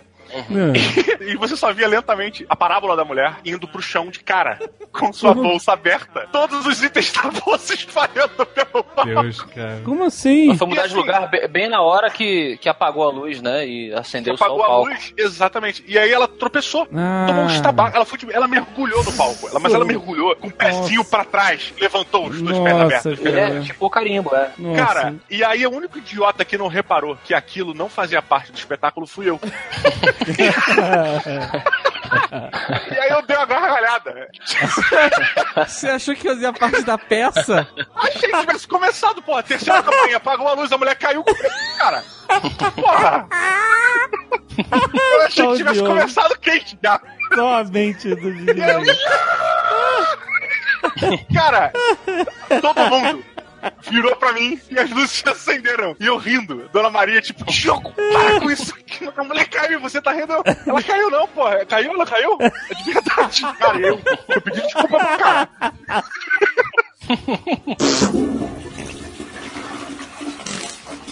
Eu tenho uma leve intolerância à lactose. Bem leve. Eu posso ver normalmente comer queijo. Pode ver leite. Eu posso. Posso Ah, olhar não, pro queijo. Bebo leite e boa. Mas dependendo da intensidade. Então, o Jovem Nerd falar que tem uma leve intolerância à lactose, ele tá querendo dizer aqui simplesmente assim, ó. Eu me cago todo dia. Não, é isso. claro que não. Todo dia, não pode se ir num restaurante, não. não. se pode ir numa churrascaria, não se pode ir Não. numa feijoada de madrugada, o cara se caga todo. Feijoada de madrugada. Caralho. Isso veio no limite, no limite, cara. Lá de madrugada. Eu tava aqui em Curitiba, todo mundo se reunindo, amigos, vários amigos vieram do Rio, de São Paulo, Tucano tava aqui, é, a galera aqui de Curitiba também tava aqui, todo mundo se reunindo num desses lugares que tem música alta que você não consegue conversar. Eu odeio. É, Jovem Nerd, né? Sabe, cara? música ao vivo. Idoso. Eu não gosto agora. Você vai pro Ele lugar. descreve um pub como o lugar que tem música alta que ninguém consegue conversar. Então, eu vou pro lugar. Tô eu gosto contigo, conver- tô contigo, Alexandre. tô Você pode contigo. chamar também do lugar onde você vai pra beber e se divertir. Então, mas eu não bebo, né? Então, essa é a primeira coisa. Então, por o errado era você. É, então, é isso aí, eu tô errado. Você era a lenda, Alexandre. Não, não, não enxerguem o mundo pelos olhos do Jovem Nerd. É sempre um mundo detalhado. Então, mas bizarro. é. Então, eu não gosto, mas tem muita gente que também não gosta. A música ao vivo, o cara quer tocar, e eu entendo, ele tem a banda, ele, é isso que ele tá, essa é a parada que ele, que ele gosta de fazer. E aí ele quer que todo mundo ouça a porra da banda dele. E aí eu não quero, não, eu estou lá, eu não estou pagando pro show do cara, eu tô lá pra estar com meus amigos, então. Você tava lá, não sei porquê. Eu, ó, Então, aí. tava divertido, tinha até um anão na história. O Opa, anão. é sempre o anão divertido quando lá. tem anão. O anão, ah, não. Você não sabe o anão da internet? Ah, o anão. Sim, ah, Ele melhor tava- ainda. É, ele tava lá. E aí, o que acontece? Sinônimo de festa. Todo mundo ficou nessa aí, Jovem Nerd não bebe, ha, ha, ha, não sei o que, você só bebe leite, tareréu. Aí, essa brincadeira ficou tão engraçada pra eles, que eu não bebo, que eu bebo leite, que alguém pediu assim, arranja um copo de leite aí pro barman. Ah. Cara, e aí não tem leite. Ah, mas arranja de algum jeito, a gente paga aqui e tal, não sei o que, pro Jovem Nerd tomar e tal. Aí alguém apareceu com um copo de leite. Uh. Um copo cheio de leite. Sem sabe? saber a procedência. É, não Aham. sei. Apareceu um copo de leite lá. Aí, haha, jovem, então todo mundo feliz e tal. Aí eu fui, sabe, fiz um vira, sabe? Ah, vamos ver se o Jovem Nerd vira, aquela brincadeira e tal. Aí eu fui, entrei na brincadeira pra não ser o chato. Aí eu fui, vira, vira, vira, vira, vira. Aí eu fui, virei o leite, todo mundo riu, todo mundo se divertindo e tal. Eu Shot de entrei, leite. entrei na brincadeira, entrei. Não, não era um shot. Correu não. pelo corpo? Era um copo enorme de leite. Eita, hum, de macho Caraca, é mesmo. difícil, hein? É, porra, aí, aí não é qualquer um. Cowboy. Cowboy, veio. Cara, aí dá, sei lá, 15 minutos, 10 minutos, vem aquela coisa, sabe? Você, você, sabe? Você Descreva, sente descreva pra gente. um, um monstro, um monstro rugindo dentro de você. A vaca, a vaca mugindo, a vaca mugindo, de novo. Você tá lá conversando com as pessoas e de repente vem, existe um, um monstro dentro de você e ele faz aquela, sabe? Ele denuncia a sua presença ali. De repente, você para de prestar atenção em tudo. Em todo mundo, todos os sons ficam ecoados e você só escuta o rugido do monstro. E você olha pro horizonte assim e você se pergunta: será que é só isso? Você sempre tem a esperança que seja só isso, né? Nunca é. Pode ter sido. Aham, apenas um. Um parênteses aqui, tem um filme do Jerry Lewis espetacular que ele faz o papel de um mestre transcendental e que vai ser operado. E aí ele fala que ele não quer anestesia, que ele consegue, através da meditação, não sentir dor. E aí ele começa a falar assim: se elimine, se elimine. Como é que é que ele faz? Se elimine, se elimine. Monpis, monpis, o lupu, o lupu. É muito foda. E aí, obviamente, quando o cara mete o bisturi nele, ele. Ah!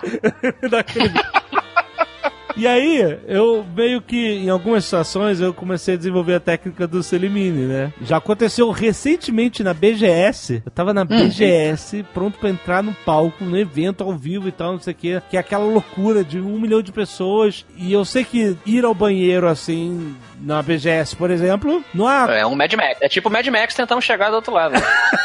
As pessoas me reconhecem, você tá na BGS, é um lugar onde tem todo ah, né, o, o público-alvo e tal. Então a galera vem bater foto e eu sou sempre cordial e sempre bato foto. Imagina eu tentando correr pro banheiro numa situação dessa. Eu falei, cara, quando eu senti o monstro, eu falei, se elimine, Mompis.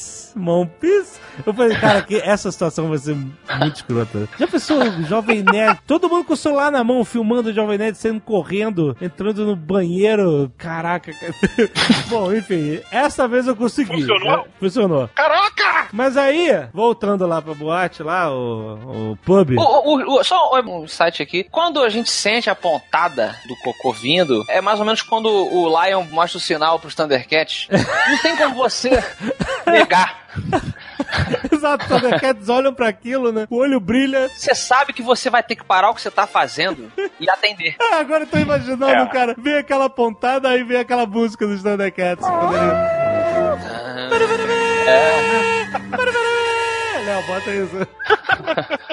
Aí eu, voltando lá no, no pub, eu falei assim, bom, eu acho que eu vou lá, né? Tem que ir lá, tem que ir no banheiro. Mas eu não quero, quero que passe. Eu espero aí, você tem esperança que passe, né? Aí beleza, aí eu fui até o banheiro e aí eu fiquei olhando pro banheiro de boate, pub, naquelas condições de banheiro que vai um monte de gente Aham. não quero usar esse banheiro, sabe? É desagradável, né? Olha aquele hashtag de privada com papel higiênico, aquela merda, puta, né? nunca dá certo. Aham. Aí eu cheguei e fiquei olhando pra parada, não vou, eu consigo. Desci. Aí, tipo assim, eu tinha que atravessar uma pista de dança na frente do palco enorme, porque tava todo mundo na varanda do negócio, entendeu? E aí eu tinha que atravessar uma pista de dança lotada, cheia de gente. E aí o que aconteceu? Quando eu estava voltando, eu parei no meio da pista e eu falei assim, eu acho que eu tenho que voltar pro banheiro. E aí começou a escapar Uh. começou a escapar o- o- os avisos, as trombetas do apocalipse. Entendi. Gondor estava avisando que os orcs estavam vindo. Sabe? É Sim. tipo. Gozer está vindo e ele tomará forma. Exatamente. e aí começa a escapar os gases todos, né? E cara, sério, era uma parada nível petróleo, sabe qual é? Nossa. Sabe quando peida quente petróleo e aí vem aquele cheiro de morte? Sabe qual é? Sim. Ah, total. Aquele cheiro Lovecraftiano, né? Antigo, antigo. Cthulhu, Cthulhu está só... Pré-humanidade, né? Exato. Ele existia antes mesmo da língua falada. né? Coisa- Aí cara, eu- vindo, preparem-se. Aí, tipo assim, eu vou. Aí eu fui, andei a, a porra da pista inteira, deixei, larguei a bomba lá no meio da pista. Eu não consegui. Na pista? Não, não, a bomba do- de gases. Ah, tá. Caraca, que susto, Cara, gostado, a Primeira Guerra Mundial tava lá. Aí, aí, cara, eu falei assim, eu vou andar porque aí ninguém vai saber que fui eu, porque eu não vou estar mais aqui. Crime perfeito. Não, mas não fiz de propósito, eu fiz que não tava conseguindo segurar. Aí eu fui, subi no banheiro, não, não vou, eu vou segurar. Aí desci de novo. Eu fiz isso umas duas ou três vezes, esse vai e vem. E Caramba. obviamente bombardeando de gás mostarda as trincheiras ali inteiras, né? E as pessoas, as pessoas estão muito confusas, os caras falam assim, ai meu Deus, o que, que é isso? E eu, cara, me disfarçando assim, com o cara, tipo assim, é, que caralho, que absurdo. Aí, caraca, cara, aí beleza, aí não aguentei, aí eu fui, eu fui no banheiro, eu não aguentei, né? Era impossível segurar, a parada veio com força. Aí beleza, Hum. acabou, acabou, acabou, fiquei lá o resto da noite, blá blá blá. Resolveu. Resolvi, né? Beleza. Aí, um amigo nosso que tava de carro alugado falou assim: vou levar vocês em casa. E tava visitando gente do Rio. Eu levo vocês em casa, é, beleza e tal. É, realmente tô querendo ir pra casa porque foi uma noite meio estranha. Aham. Cara, quando eu tô dentro do carro do cara, era uma viagem de Ah. 10 minutos até minha casa. Ah, não. Não. A sensação, quando vem, foi muito pior. Porque ele tava nervoso agora, ele tava furioso. Furioso. É, de vocês repente. não, vocês não deixaram os Sabe portões quando fechados. você Ah. tem que travar tudo? Tipo assim, emergência, é red alert, red alert, all Ah. the your stations, e aí você trava. Sabe quando o barco tá afundando, os caras fecham aquelas compotas pra água não invadir as outras, sabe, os outros segmentos do barco. Eu assim, oh meu Deus, pô, sabe? Cara, mas a- foi a fechada de cu mais forte da minha vida. Em compensação, em protesto, o corpo gerou uma dor tão grande que parecia que eu estava sendo empalado por uma lança. Você já sentiu isso? É porque a energia precisa ir pra algum lugar. Era como se o Conde Drácula verdadeiro da história estivesse lá me empalando ali né, por baixo. E aí e eu estivesse descendo na estaca. E aquela, aquela dor. Eu falei assim, eu não vou conseguir. A minha mente, eu tava. Eu não, eu não sei descrever como é que tava a minha cara. Mas a minha Mas as mente. pessoas que estavam com você, sabe? Sabe, sabe divertidamente? Estavam todos os bonequinhos da minha mente desesperados, correndo pra tudo quanto é lado, jogando, pegando fogo no console. Star Então, Trek balançando, né? Trek todo mundo caindo. Caraca, eu falei assim, cara, se eu não segurar isso aqui vai ser a maior vergonha da minha vida. Ai, meu Deus do céu, eu não posso cagar no carro dos caras, cara. Puta que pariu. Era alugado, cara. Hein? E aí, conta essa história de vitória, de, Alexandre. Ah, cara, a história de Vitória é que eu, eu criei uma rolha mental no meu cu. Do Lanterna Verde. Lanterna verde, exatamente. Eu consegui segurar. Eu devo ter dado tchau pros caras como se fosse o Quasímodo, sabe? o corpo todo retorcido com um olho, sabe, lá embaixo, o olho de Severo, sei lá. Tchau, gente, até amanhã. Hoje tem a fama de mal educado, né, cara? Mal sabe isso. Ai, é isso aí correndo pra terminar o que faltava lá em casa. Isso é bom ilustrar porque existe um cronograma, né, pra você cagar. O, a gente sabe que as flatulências, elas são suaves amenizadas antes da merda. Então, ela serve para dar uma leve relaxada, mas ao mesmo tempo ela pode te enganar se você for ingênuo. Porque muitas vezes a gente solta um peido e a gente acha que passou. É puta, não, era só um peidinho. E não é. É o teu corpo te dando ajuda pra É. tirar aquela pressão. Essa, sim, sim. Fora os gases, você ainda recebe de bônus do seu corpo três ondas. Nós, Exato. seres humanos, somos capazes de resistir. Três ondas. A primeira que ela é leve, ela vem acompanhada também de muito gás e tal, que você consegue resistir. A segunda que vem, vem junto de um suador inacreditável, que você questiona todas as coisas da É sua vida, né? aí. Realidade. Questiona a realidade. E a terceira onda, que é a onda onde você se torna zen. Ou não. Que Você se é torna onde um você- com o cocô. Exato. É o arqueiro, é a arte cavaleiresca do arqueiro zen. É. Você tem que entrar num nível de integração com o seu corpo tão pleno e perfeito que nenhum pensamento seu pode ser desviado para fora do tema. Preciso prender meu cocô. Porque senão, meu irmão, vai sair por tudo que é lugar. cara. É, pois é, eu É. comparo muito a um peiro, assim, eu imagino às vezes a turba zangada, né, querendo invadir o, o prédio, e aí o, o prim- o primeiro chamado do porteiro é o doutor Alexandre, o pessoal tá, tá batendo lá pedindo pra entrar. Você não pede pra esperar um pouquinho que eu já vou atender. E a primeira, a primeira chamada, a segunda chamada é o, rapaz, o pessoal tá forçando o portão lá, tá forçando o portão. É, isso aí. E a coisa tá feia. Aí você, não, segura mais um pouco. E o terceiro é quando é a madrugada dos mortos mesmo. Eles entram e o caso é investido. Pois é, eu vivi até a quarta onda nesse dia, cara. Foi, foi terrível. a quarta onda é a empalada. Caraca. É, tá- talvez monges, né? Monges do, do, do Nepal, assim, tenham um controle total do cocô. Porque tem. é, Todo mundo acho que já alcançou esse estágio em que você mostra pro cocô quem manda, né? Sim. Todo mundo já teve um momento desse em que você tá numa situação dessa, o Alexandre fez isso, né? Ele, ele falou pro Cocô, quem manda nessa porra, cara, nessa casa, sou eu. Volta lá pra dentro. E o, o Cocô voltou. Mas o problema é que ele, ele retornará. Ele retornará. Ele volta mais forte. Ele volta. Ele espera você esquecer dele. É o diabo. Ele espera você deixar essa ideia passar. É. é? E aí você abaixa as proteções, você baixa todas as defesas. Homens, pode sair do alerta vermelho. Pode Você sair. tá- você tá pensando, precisa ir ao banheiro, não sei o que lá, mas aí você doma e a vontade passa. Aí E aí você você fala, ah, se sente, tranquilo, ah. dá pra ir ao cinema agora. Volta. E daí, quando você pensa isso, é aquele momento que o seu cérebro entra no nível de você olhar pra uma batata frita e falar, pô, acho que eu tenho condição de comer uma. Aí você, você olha pra calabresa, aí tu fala, porra, eu acho que eu aguento comer. É uma relação, é é uma relação. Vamos jogar com a cultura pop nerd aqui. É uma relação do Walking Dead, Rick e Negan. Sacou? O Rick ele acha que ele manda. Ele acha que ele manda, que ele tá sob controle, até encontrar o Negan. Não vou dar spoiler. Fiquem calmos, quem não assistiu. Aí o Negan, a princípio, é, você realmente. Tem alguma coisa a ver com bastão de espinhos saindo da bunda, assim? É, não. Mas tem, entendeu? Depois que o Negan fala, não, beleza, você que manda, né? Você tem razão. Eu vou ali, eu vou ali e já volto. Quando ele volta, ele mostra pra você quem realmente controla a, a realidade.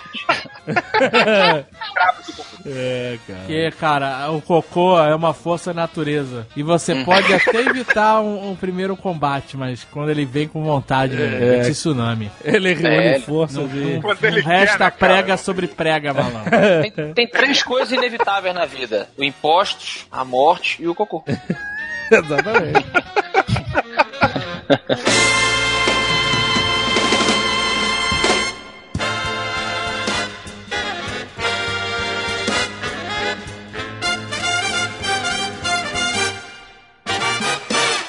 Aí tá falando de cheiro de cocô. Tem cocô com cheiros específicos. Ah, uh, Tem, assim, às vezes você come uma coisa que. Depende da comida, o cheiro é diferente, Verdade. claro. é verdade, é verdade. Tem um cheiro, por exemplo, que é o cheiro de botiquim. Olha aí, mano. Hum, cheiro de botequim. É um cheiro mais Que é aquela engordurado. mistura bacana de quê? De pastel, cerveja. O buquê é um buquê mais engordurado. Ah, Mais engordurado. Gostei de do botiquim. buquê. Ah. Entendi. O buquê do, do cocô. Degustadores de merda. Aquele cocô que da dieta, você tá fazendo dieta, comendo bastante fibra, aí não cheira quase nada. certo. Ele também não sabe direito onde ele tá. né? né? Sem presença, não é marcante, não. Não, não diz a que veio. Não diz a que veio. Ninguém lembra. Uhum. Foi ao banheiro hoje, aí você faz aquela cara. "Hum, não sei, não lembro, né? Saiu sem. Não é tão prazeroso, né, quanto cagar uma feijoada. É, o churrasco. É, o o- churrasco é aquela buquê de carniça. Safari na África seria o nome. Eita! Savana! Safada. Que é aquele buquê O que... savana, a gente tem que dar Buquê- nome. A gente tem que dar nome. Dave, vamos né? lá, volta um pouquinho. Vamos voltar. É, o, o cocô do botiquim. É o Velho Barreiro. velho barreiro.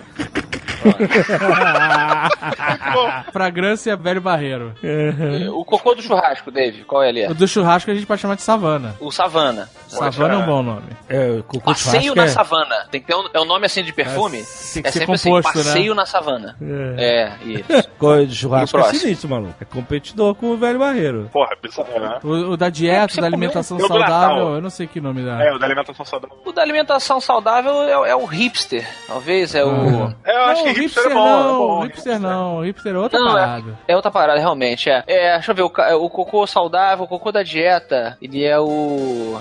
Qual era o nome daquela mulher que fazia, que era personal trainer quarentona? Solange Frazão. Solange Frazão. O cocô fitness, o cocô coisa é uma parada meio Solange Frazão. Fitness. Ah, Ele não suja o caminho dele, ele, não, ele é zen. ele é zen. Ele É um cocô budista. É o cocô perfeito. Acho que budista é o nome melhor. Fragrância Eu acho que o budista. cocô que não suja deveria ser chamado de chuá. Chua. Que é aquele que É, é, o chuá sem encostar Chua, paredes, bom nome. do É, então, É o basquete, Chua, Chua Zen, que é o nome de perfume Chua Zen. Chua Zen. Pode ser. E em alguns países ele foi renomeado como a maçã branca. Também. Esse é Ah. o cocô mais saudável, esse é o ideal pra Esse que normalmente é feito na É, Siderales. que você É. acha melhor, entendeu? Ah, não, com certeza. É o, é o- é o- é o cocô que vai ser abduzido. Maçã branca. É, isso aí. Não, mas e o petróleo? Tem o petróleo do, Eco-crap, o petróleo do Alexandre. Tem o petróleo do Alexandre. Peraí, não é meu não, isso é inerente a todos os seres humanos. Alguém já fez cocô petróleo aqui na mesa? Mas, mas o, Alguém? Eu não. Mas o perfume ele tem que ter uma cara, Tem Alexandre. que ter, eu acho que, Tem ter não um- pode ser Não pode ser petróleo? flagelo, o flagelo do Jovem Nerd. Não, não, não vai Sangue botar o meu nome no, no cocô, não. Sangue negro. Sangue negro. Sangue negro é bom. Sangue negro é é o antigo, né? The old one. The old one. É isso aí. He's coming and you can't stop. né? É, exatamente. Eu Aqueles gosto. que vem pequenos, poderíamos Que que? chamar de. Você cortou, Diogo, você cortou. Eu cortei porque ele sai em pedacinhos. Essa é uma situação bem, bem ruim, hein? Quando você Ah, corta antes da hora. pedacinho? Bode. O bode, olha aí, outro. Porque assim, quando ele vem, ele vem com a pressão de toda aquela massa.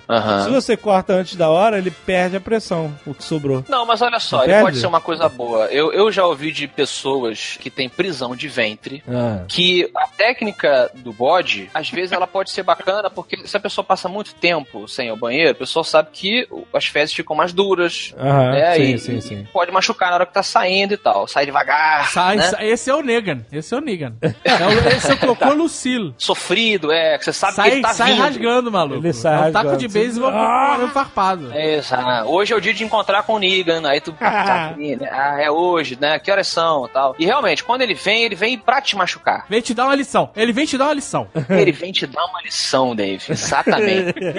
E se você cortando ele, eu já ouvi depoimentos que alivia, sacou? Nesse Porque não vem de uma vez só. É, É, sim. prestações. Tudo que é prestação é melhor. Você tem o tempo pra respirar, é isso. é. Mas olha só, pra cortar um trolete desse, você precisa ter muito controle sobre a sua musculatura anal. É, também. que ter um músculo, um esfíncter, um esfíncter treinado. Mas dá pra treinar, como já diria os 50 Exato. E tons. você- 50, 50 tons de cinza já ensina que dá pra treinar. Eu fico imaginando como vai ser a vitrine desse Nerdcast. o, Vai ser uma merda de vitrine.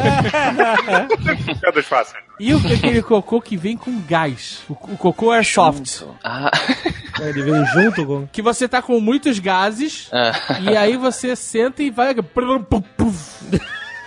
É? Vai tudo junto.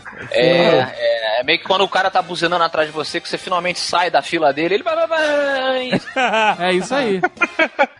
que você senta no vaso e primeiro faz um. tss, um, um ônibus freando, sabe? é? Mas depois, amigo, passa a boiada. Vem todo mundo no vácuo. Ah, entendi. Eu tava pensando no contrário, pensando naquele que sai primeiro o, o corpo e depois o Tem os som. dois, tem os dois. Tem o primeiro que sai Tem o corpo, sai o corpo e depois aquele. Pum, né? É, Que é isso. como se fosse um- realmente um tampão, não? Um, um canhão, um canhão, um canhão medieval, né? Tem a explosão e aí o- os gases empurram e aí depois que o a- o projeto sai, os gases vão junto, né? Sim, E aí sim, faz, separa a água do vaso, né? Faz o mar morto ali, né? Uhum. Pô, sabe uma coisa que é bizarra? Porque toda vez que quando você vai peidar no vaso. Isso é palavreado Nerdcast. Desculpa, perdão. Toda vez que você vai soltar um flatus no vaso, não sei se vocês repararam, mas o som ele amplifica. É o vaso, ele é uma caixa acústica. Então quando Ah, você peida lá dentro, o som ele aumenta. Sim. E aí Sim. fica sempre aquela situação desconfortável. Você realmente precisa peidar muito, porque você tá na iminência de cagar e tal. Espera que a Dona Maria tá me olhando aqui. Não, não tenta explicar. Não tenta explicar. Com desprezo, né? Com desprezo. Por que, por que, que eu ca- casei com esse homem? Eu comecei a tentar desenvolver uma técnica para soltar flatulências antes de sentar no vaso. Justamente para não gerar o desconforto de peidar no vaso e isso ecoar e as pessoas saberem que eu tô cagando. Olha o Sabe? segredo aí da sociedade. Mas olha só, talvez algumas técnicas. Porque assim, isso é, é- é respeitável, louvável. Você tá privando as pessoas de saberem que esse momento desagradável de todos nós está chegando. Mas você tá se arriscando. Porque Sim. num desses, num, num tiro desses, você se machuca. Exato, mas, mas é, do, é do risco que são feitas as oportunidades. Se eu quero brilhar, eu tenho que me arriscar. Tipo, eu quero sair do ambiente como se eu não fosse um cara que não cagasse, sabe? Como se isso fosse um, fator biológico que não afetasse meu corpo. Uhum. Tem que correr um risco, cara. Então, é aquela parada. O tempo, eu vou explicar pra vocês e fica a dica aí. Quando você vai abaixar suas calças para sentar, sua bunda faz um arco até a privada. Nesse intervalo de tempo entre a calça riando e você sentando, L, você tem 3 segundos. Caraca, Olha 3 aí. segundos para no ar que ousado. Você, É, você tem que tipo vir da pressão. Tá? tipo arte marcial. Guardar a roupa é uma arte marcial, você tem que treinar. Em que o momento. E aí você acaba Treina no fazendo. box, treina Ah. no box pra ficar tranquilo. Treinando boxe. Você, você acabou também de, de trazer algo à, à nossa atenção, que é também o peido, né? O pum, o flato, ele, ele também exige uma postura social de você dar uma disfarçada, seja ele silencioso, seja ele barulhento. Vocês têm técnicas pra tentar dar uma disfarçada? Agora é o Alexandre? momento que todo mundo se entrega. É. Existem técnicas pra disfarçar, mas elas são arriscadas, porque se você você pode estar sendo enganado, porque às vezes você acha que você consegue fazer isso de uma forma silenciosa e aí às vezes ele pode vir, não, não vou ser silencioso não. E aí você é Ah. pego, você não tem como escapar. É sempre bom, assim, é bom que você está sentado em uma almofada. Aí essa almofada Tipo um silenciador improvisado. ela, ela funciona como silenciador. Silenciador do Hitman. É, pega uma almofadinha. E aí talvez você tenha sucesso mesmo, porque a almofada vai absorver grande parte do que vai acontecer ali. Mas isso vai ficar lá. E um dia sai. Ah, fica lá, mas quem vai ficar cheirando a almofada? alguém afofou essa almofada e vai, vai voltar. pra isso que tem a almofada, né? Tanto que eles falam que, que assento de avião absorve até 50% da parada. E, eu, li um, Isso é mentira, cara. eu li um artigo dizendo que você deve peidar no avião sim, e Deve. não se preocupe que é porque negócio de pressão, você senão você fica muito fodido e tal, e você deve não se preocupar com as pessoas porque o banco vai absorver. Se depende Não, de como é olha- que tiver a sua situação ali. Depende do banco. Dep- Agora as companhias aéreas estão com uma espuma nova aí que é fininha. Ela é mais densa, ela é fininha. Não absorve nada, meu irmão. Ah, Será? mas- Porque É, essa é, é que nem o cara peidar a- na sua a- cara. É que nem o cara peidar na sua cara. Nunca tive essa oportunidade. Olha, avião, o conselho é máscara. Viagem de máscara. Tipo Michael Jackson? Assim? Tipo, Michael Jackson. Máscara, máscara de resfriado japonês, sabe qual é? Porque, caralho, o cara peida, né, a peida mesmo, é sem piedade. Olha, a Dona Maria tá trazendo aqui pra mim um livro muito relevante para o nosso tópico chamado Passado a Limpo, a história da higiene pessoal no Brasil. Opa! E cara, ela me contou ontem isso, cara, constantemente. Uma parada que eu achei surreal. Existia um manual de etiqueta na Idade Média na Europa que dizia que para as senhoras, para as damas que sofriam de flatulência, que elas andassem sempre na companhia de um cachorrinho no colo. Ah, é uma técnica. Pra culpar o cachorro. Isso era um manual de etiqueta, Olha cara. aí. É uma É. boa, funciona até hoje. Se tiver uma madame com cachorro, a gente sabe que É isso aí. que é uma peidorreira no final. Passa do lado dela. Tem- se você não tem muito recurso, tem o- a, a velha estratégia da tosse também, né? A tosse também. Aí, Porra, mas se tu tosse e fica com cheiro de podre, você tá morto, né? amigo? é, mas aí Olha, só tosse é funciona- arriscado porque você meio que chama atenção pra você quando tosse, né? E acho que a tosse, ela pode, inclusive, potencializar. É, pode Mas, mas assim como estamos comparando a técnica do bom pum com artes marciais. Determinados eh, movimentos das artes marciais, elas, eles são muito eficientes, mas eles podem abrir a sua guarda, assim como a tosse, né? É, um- é ousado, mas numa situação de emergência pode, pode resolver, né? Nem sempre tem um cachorro pra se acusar de peidão. E tossir, mas olha e só. tossir e peidar ao mesmo tempo? Tossir- Isso acontece. Então, mas, não, mas 60 até- acontece. Ah, tá, sem querer. É, você vai... e peidei, caralho, peidei. Mas vocês não estão cientes sempre do que está acontecendo no departamento de expulsão, de, não, de, de exaustão, assim? Tipo, você não consulta o departamento? Não passa um rádio pro departamento de expulsão? Alô? Como é que tá aí? Faz relatório diário. Às vezes, olha só, às vezes você tá numa situação gasosa, por assim dizer, e você tem uma tosse involuntária. Você não sabe que vai tossir, a tosse vem. Vem, a não ser né? que você esteja passando por um processo de tosse constante, aí é bom você procurar um médico, porque esse melagrião não vai te ajudar. Aham. Às vezes você tá lá, algum pigarro, alguma coisa, daquela engasgada, você dá uma tossida e sem querer você peida. Acontece. Quem nunca? É verdade. É, falamos de artes marciais, eu soltei um pum, acho que eu não contei aqui no Nerdcast. O meu primeiro pum em público foi quando eu era bem jovem, estava começando a fazer é, Wushu, né, Kung Fu. Ah, é, você contou. Montei nos agachamentos, Aham. eu, eu sinalizei a todos ali. Quando vocês estão debaixo daquele cobertor quentinho. E lá veio o Jovem Nerd com Não, eu quero saber o que que vocês fazem. Olha as taras do Jovem Nerd. Não, Esse é o eu quero Jovem saber o que vocês fazem. Vocês. Tu de- se entregou quando você falou cobertor quentinho. Não, vocês estão na cama, ué. Cobertos. Tá certo. Ah. Não, Quero não, saber você o falou seguinte, coberto. vocês- Falou assim, você falou com prazer na voz. Tá, tá gravado. Não, o problema é esse. O prazer é estar, em, estar na cama. Ah, eu sei, eu sei. Vai quentinho. chegar essa história. Pobre Não, eu quero Agatha. saber se vocês. Pobre Agatha. Se vocês deixam ele preso lá ou vocês libertam. O que, que vocês Cara, eu, fazem? eu não gosto de soltar um animal que estava preso para outra prisão. Como assim? Eu acredito na. Não, eu, eu nunca solto o do, do cobertor, sempre abro. Nunca faz o, o balão, balão de hot air. Com aquele voo, voo livre. Você abre o cobertor e solta ele no quarto, que é outra prisão. Mas aí Não, ele mas escapa. aí ele, ele vai pra. Ele acha, acha o caminho dele, né? Ele acha. natureza o acha caminho, seu caminho, é. Exato. É, eu, eu acho que depende do objetivo. Você pode estar com o objetivo de dar uma sacaneada. Ah, né? Tipo, é. E, No né, seu, na tá. Pessoa que te ama, né? Exatamente, afinal de contas o amor é feito em cima É. disso. Não, mas, mas é, às vezes você quer dar uma. você fazer uma piadinha, né? Uma anedota, aí você. Deixa ele guardadinho ali embaixo do lençol quentinho. E aí quando a pessoa entra no quarto, você fala assim: desculpa, tá? É, Sabe o que, sabe o que acontece com o peido? Eu acho que o peido deveria ser soltado só no banheiro. Eu, particularmente. Só no banheiro. Eu também acho, mas às Porque vezes... a, pessoa, a pessoa que ela solta o peido, ela tá em casa ou tá num quarto de hotel, por exemplo. Ela acha que ela, tá, ela tá sozinha, ela acha que ela vai soltar um peido e tudo bem. Que aquele peido vai se dissipar, por exemplo, certo?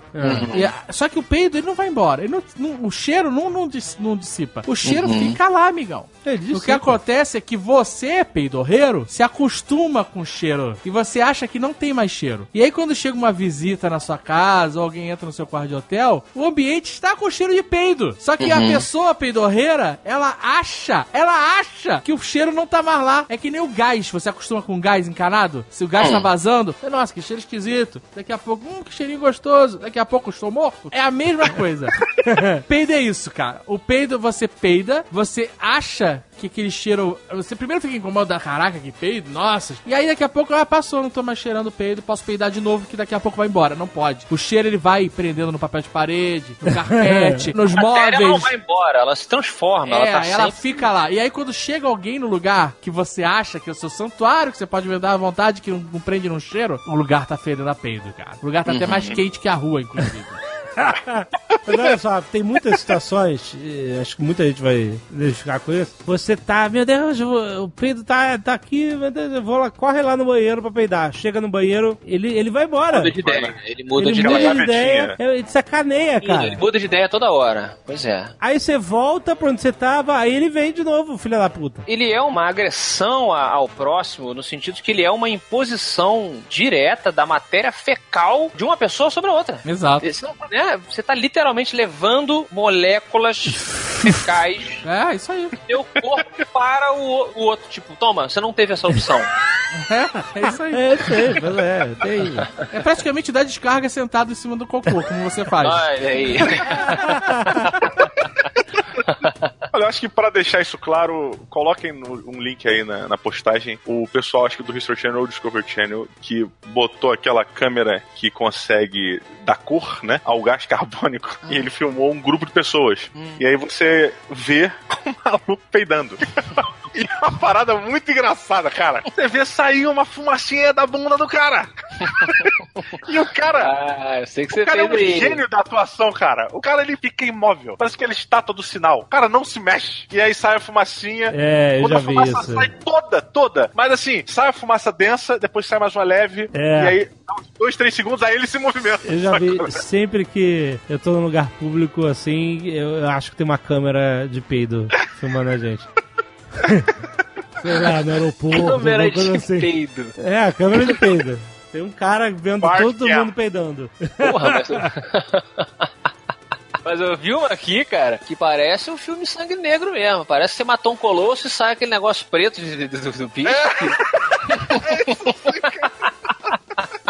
das contas, peidam quando É quiser, porque a culpada pelo camada de ozônio são as vacas, né, cara? Deixa eu só botar uma parada aqui, que a dona Maria trouxe um novo fato interessante sobre a higiene. Ah, o Diogo tem um apoio, né, de pesquisa, vocês estão Tem, ligados. tem. Porra, aqui tem roteirista pra falar de merda. É. É, olha só.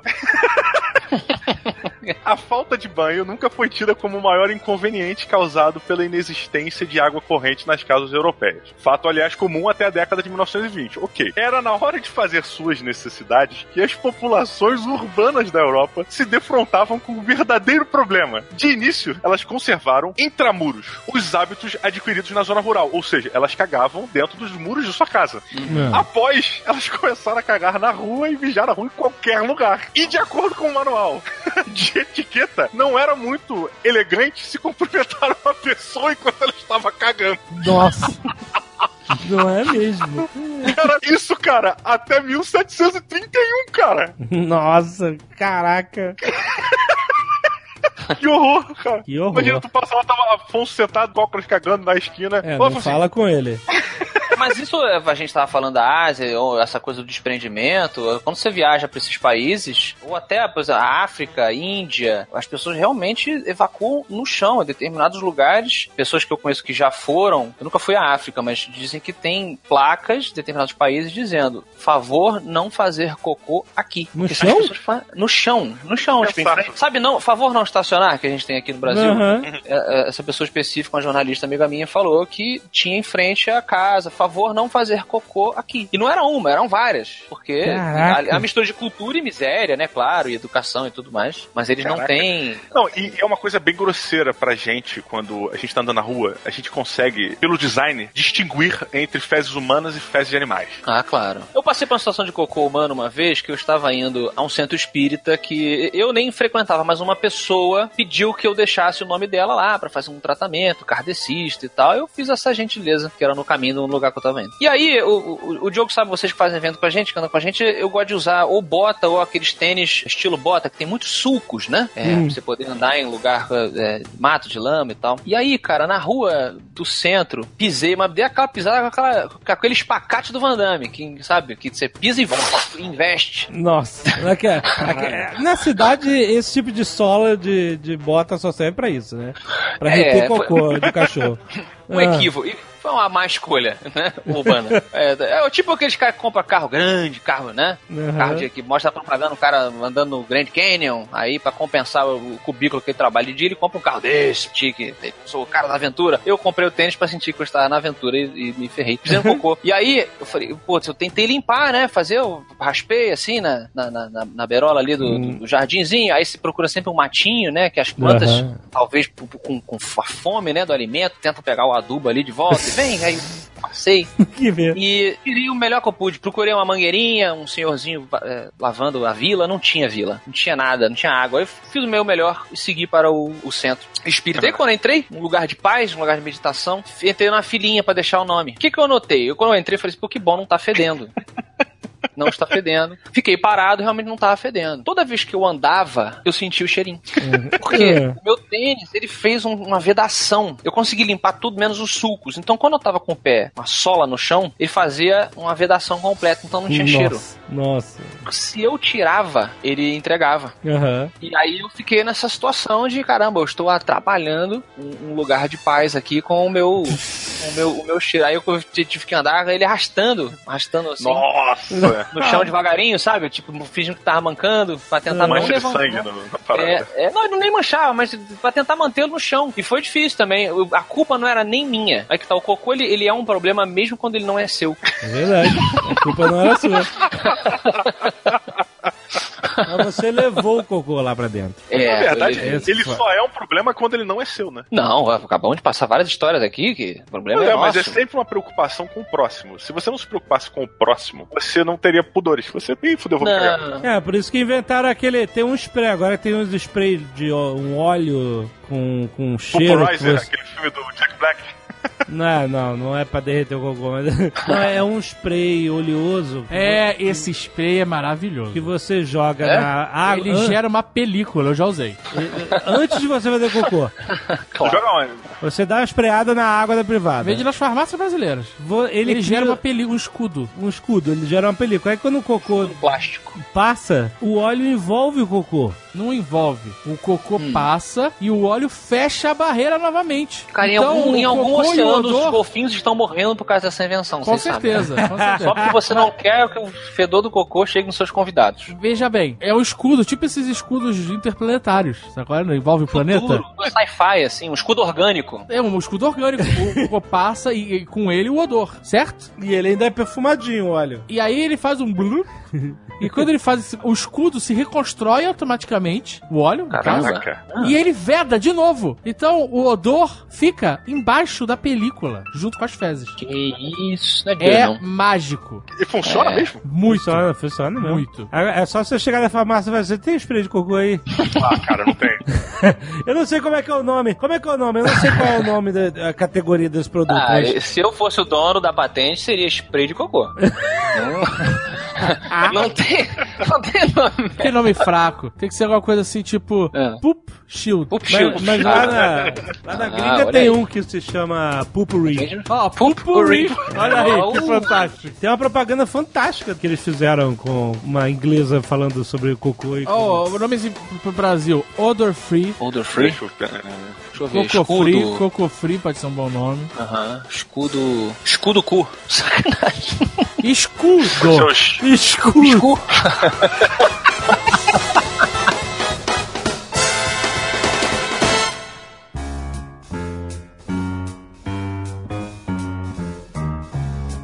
Olha só, falando negócio de cagar, eu tenho uma pergunta aqui, pra, que é o seguinte: cagar na rua. Cagar fora da segurança do seu lar. Isso é sempre um problema. Isso eu, eu sempre odiei. Esse é o melhor Nerdcast. olha só, no colégio eu nunca caguei. Nunca. Hã? Nunca caguei no colégio. Você era o cheat break do American Pie? Eu não sei o que a gente fez, cara. É o cara que não fazia cocô no colégio, que ele tinha que ir embora do colégio fazer cocô todo dia. Eu não fazia, cara. Não fazia Não de jeito fazia. nenhum. Eu achava o risco era demasiado. Mas depois, depois que eu fiz cocô lá com os caminhoneiros do meu pai, eu, eu fazia cocô, faço cocô em qualquer lugar hoje. Aí eu sei que existe algumas técnicas pra você fazer. Porque assim, cagar na rua é sempre literalmente uma merda. Aham. Porque você não tá no ambiente. No seu ambiente, você não se sente seguro. Você é que nem um bisão bebendo água no, no lago do jacaré. Sabe qual é? Você tá lá com, bebendo aguinha naquela, naquele córrego seco na África. Sim. E daqui a, daqui a pouco vai explodir um jacaré. Então você tá, sabe qual é? Você tá bebendo água com medo que alguém te ataque. É isso. Não, e é É. ruim porque você tem que tomar cuidado, não pode tocar nos lugares que Não você não pode sabe. tocar em nada, não Nada, pode tocar em exato. nada, meu irmão. Você tá num ambiente completamente contaminado. Tem que botar aquele papel higiênico em volta do vaso que É. sempre cai. Primeiro você chega, você tem que procurar o melhor sanitário quando você tem essa possibilidade. Quando o banheiro tá mais limpo, que às vezes não tá. E aí você. É porque tem aquele. Você às vezes entra no, no, no- no cagadouro e o chão tá todo mijado. É. ou todo molhado. E aí, às vezes, você não tem opção, você tem que ir no chão mijado. E aí você, primeiro, tem que fazer o hashtag, né? O normal, padrão. Fazer o, aquele. O hashtag de papel higiênico. Isso, sabe isso que é, quando né? não tem aquele papel higiênico com o formato da. É, mas esse papel higiênico Mas normalmente eu não, não, tem, acredito né? nele. É, você não acredita nele? Mas você bota dois, três. Hoje em dia é pior ainda, sabe por quê? Porque hoje em dia tem a pegadinha da privada automática. Ah. Esse que já é pronto, que é um papel com formato do vaso e tem aquele uma língua no meio, Ele tem uma é? língua, é, que você tem que Isso rasgar. é uma sacanagem, É cara. verdade. Porque assim, você tem que rasgar aquela língua, ela rasga o papel inteiro, e aí quando ela entra, ela fica em contato com a água já. Isso. Aí você bota o negócio, bota a língua, ela encosta na água. Você se vira pra sentar no vaso, o vaso aciona automaticamente e puxa o negócio. Puxa, né? exatamente. É uma brincadeira, cara. Que dependendo do seu estado de, de, de controle, você não consegue brincar. Você não consegue, cara. Você bota o negócio, vira de costas, puxa o negócio. Bota, senta, vira. Posta- Caraca, é o inferno, cara. É uma brincadeira da tecnologia, é uma zoação. É muito frágil, é uma ciência muito frágil. Muito frágil. Então, o que eu aconselho é hashtag. Hashtag de papel. Sabe qual Fazer é? o. Lateral, eu, eu frente, não, eu não trás. gosto. Eu prefiro pegar o papel higiênico e passar por toda a borda. Eu faço uma, uma pré-limpeza. Não, também. Você- de novo, é você leva álcool em gel pro banheiro?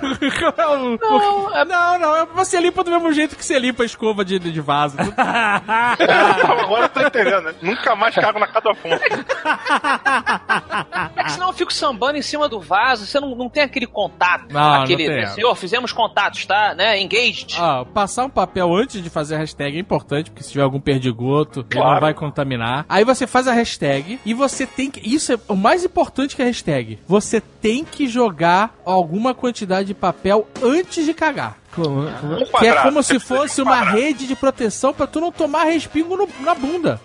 Ah. Um quadrado costuma ser suficiente, é, lógico que vai depender do seu almoço ou da sua janta, né? Se você realmente foi pra uma churrascaria e passou três horas lá e essa é a sua primeira cagada, sugiro realmente que você coloque mais de um quadrado. Faz uma bola. Faz uma bola que tem que ser aquele colchão, colchão de ar de dublê. Sabe qual é? Dublê do, do, É isso, é isso. é do James Bond. Imagina que quando o cocô cai, ele abraça, ele vira um casaquinho do cocô. É, exato. O papel.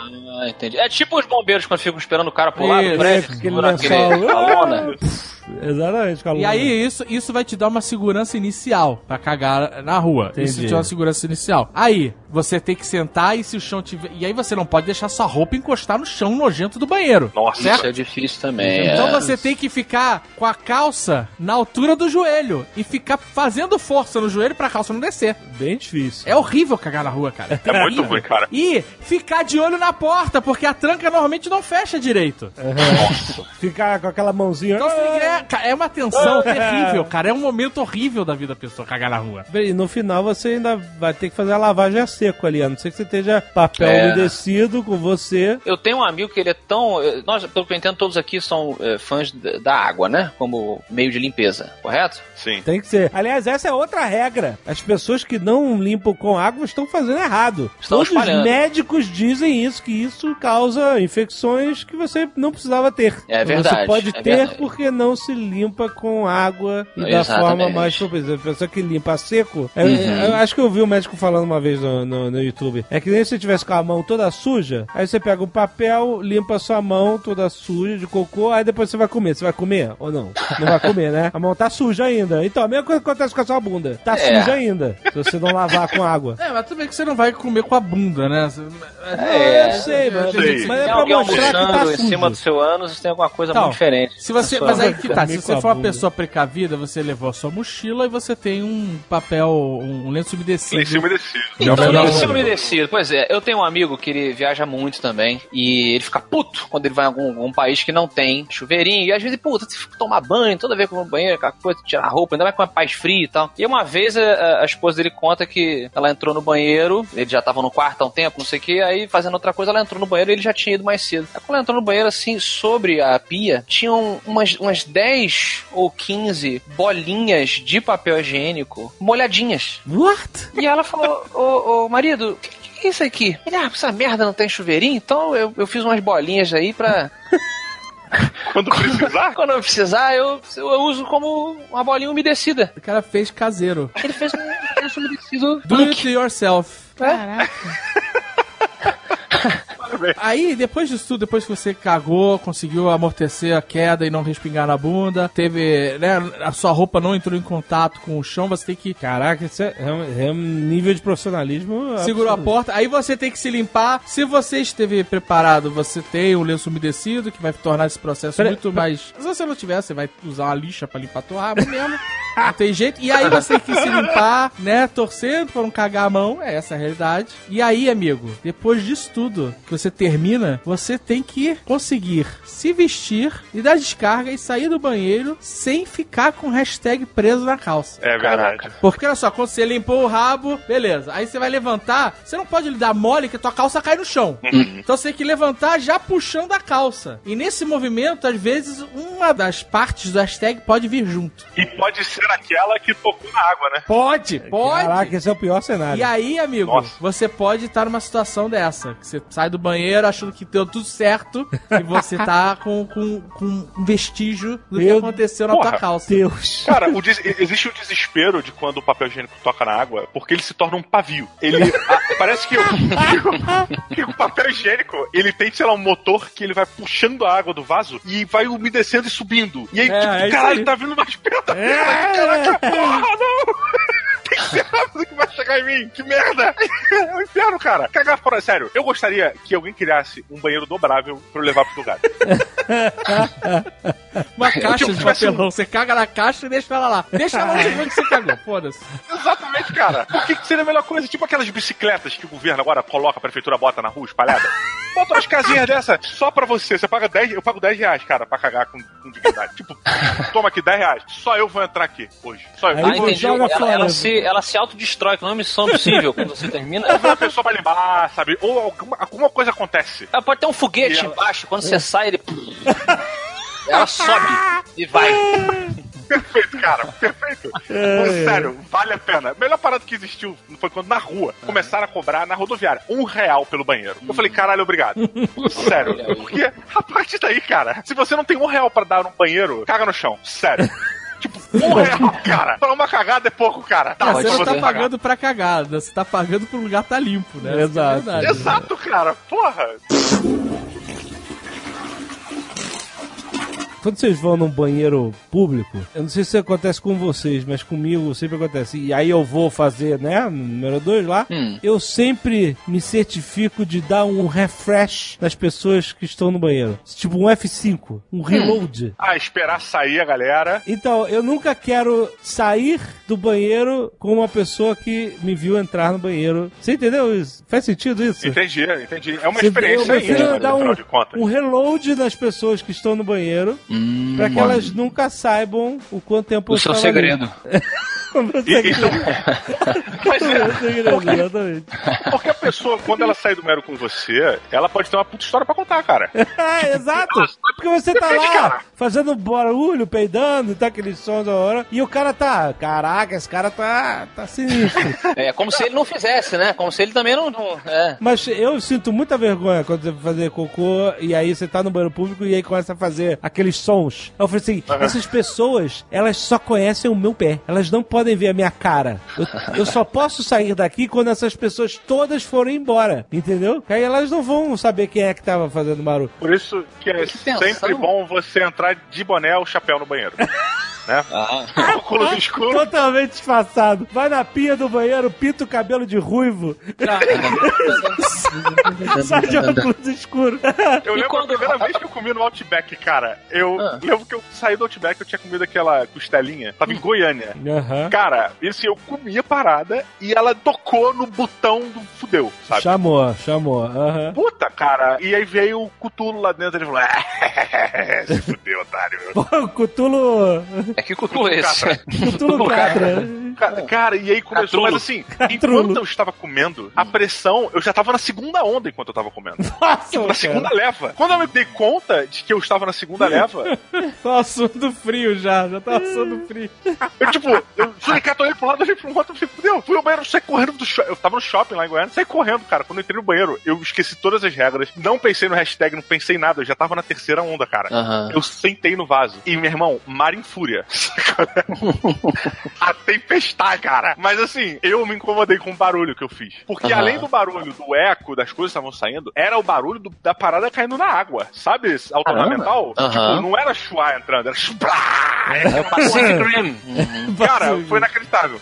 No meio, quando deu uma suavizada, as nuvens dela que eram acalmadas, né? Veio um raio de sol outro. O maluco da casinha falou: tá braba aí, hein, campeão. É, puta que É. vergonha. Eu Mas ia- essas cara, pessoas são as que o Alexandre teme. Eu ia é exatamente o cara que interage. Eu não ia É. sair do banheiro naquela noite. Caraca, por que, que as pessoas interagem no banheiro? É, pois Por é. que não Caraca. leram o manual de 19 1721 falando que na hora pessoa tá cagando? Não, deve Não, mas é o contrário. O é banheiro, é o banheiro público é um lugar que é zero interação, cara. É zero interação. Você vai estar mijando com o gato do lado, e aí, beleza? É, não, zero Não, interação. mas olha só, olha só. O ser humano, o que, que o ser humano mais quer durante a vida dele? Ele lá. quer ser amado. É ace- é aceito, isso, amado. Aceito, ele quer se conectar, né? A gente, se, a gente afasta as pessoas, na verdade a gente quer, a gente quer um abraço. Na hora do banheiro é a hora que todo mundo sabe que todo mundo é igual, como eu já falei no começo do programa. Então, quando esses caras, eles falam com a gente, eles comentam, é um momento que ele quer se conectar com você, porque ele sabe o que você tá passando.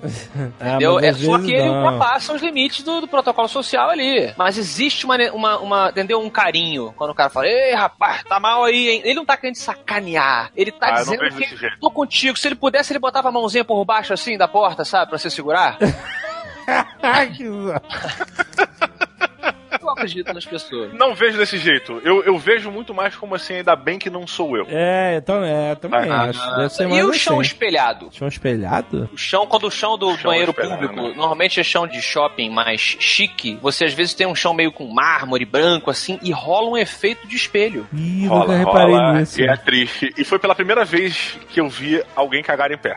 Aí. Como assim? Como assim? Pô, tava no banheiro e eu vi o cara cagando em pé. Do outro O lado? cara estava do outro lado, da outra casa, e o cara estava de costas para o vaso, ninguém mijou Ah. de costas, e ele estava cagando em pé. Ele estava Mas- com a perna aberta. Como é que você sabe que é, ele tava uma em pé? perna de cada lado do vaso. Ah, ele não sentou porque ele não fez o hashtag. Ah. Não sei porquê, cara. Eu não sei se é uma coisa da cultura dele, se ele aprendeu assim, a família dele ensina isso quando ele era novo, não sei. Mas foi a primeira vez que eu vi e eu questionei se o que eu fazia estava certo. Ah, achei que você tivesse batido do lado e falado. Ô amigo, tá fazendo aí? Isso eu questionei, não? Não, eu me questionei. Eu nunca questiono os outros, eu sempre me questiono. Eu falo assim, cara, será que eu realmente estou usando da maneira correta? Cara, prestem atenção, vocês aí é, que estão ouvindo e os presentes, se nunca prestaram, às vezes é reflexivo e há um momento. É um momento que você compartilha com outra pessoa ali. Você olha um pro outro e aquele aceno de cabeça leve e opa.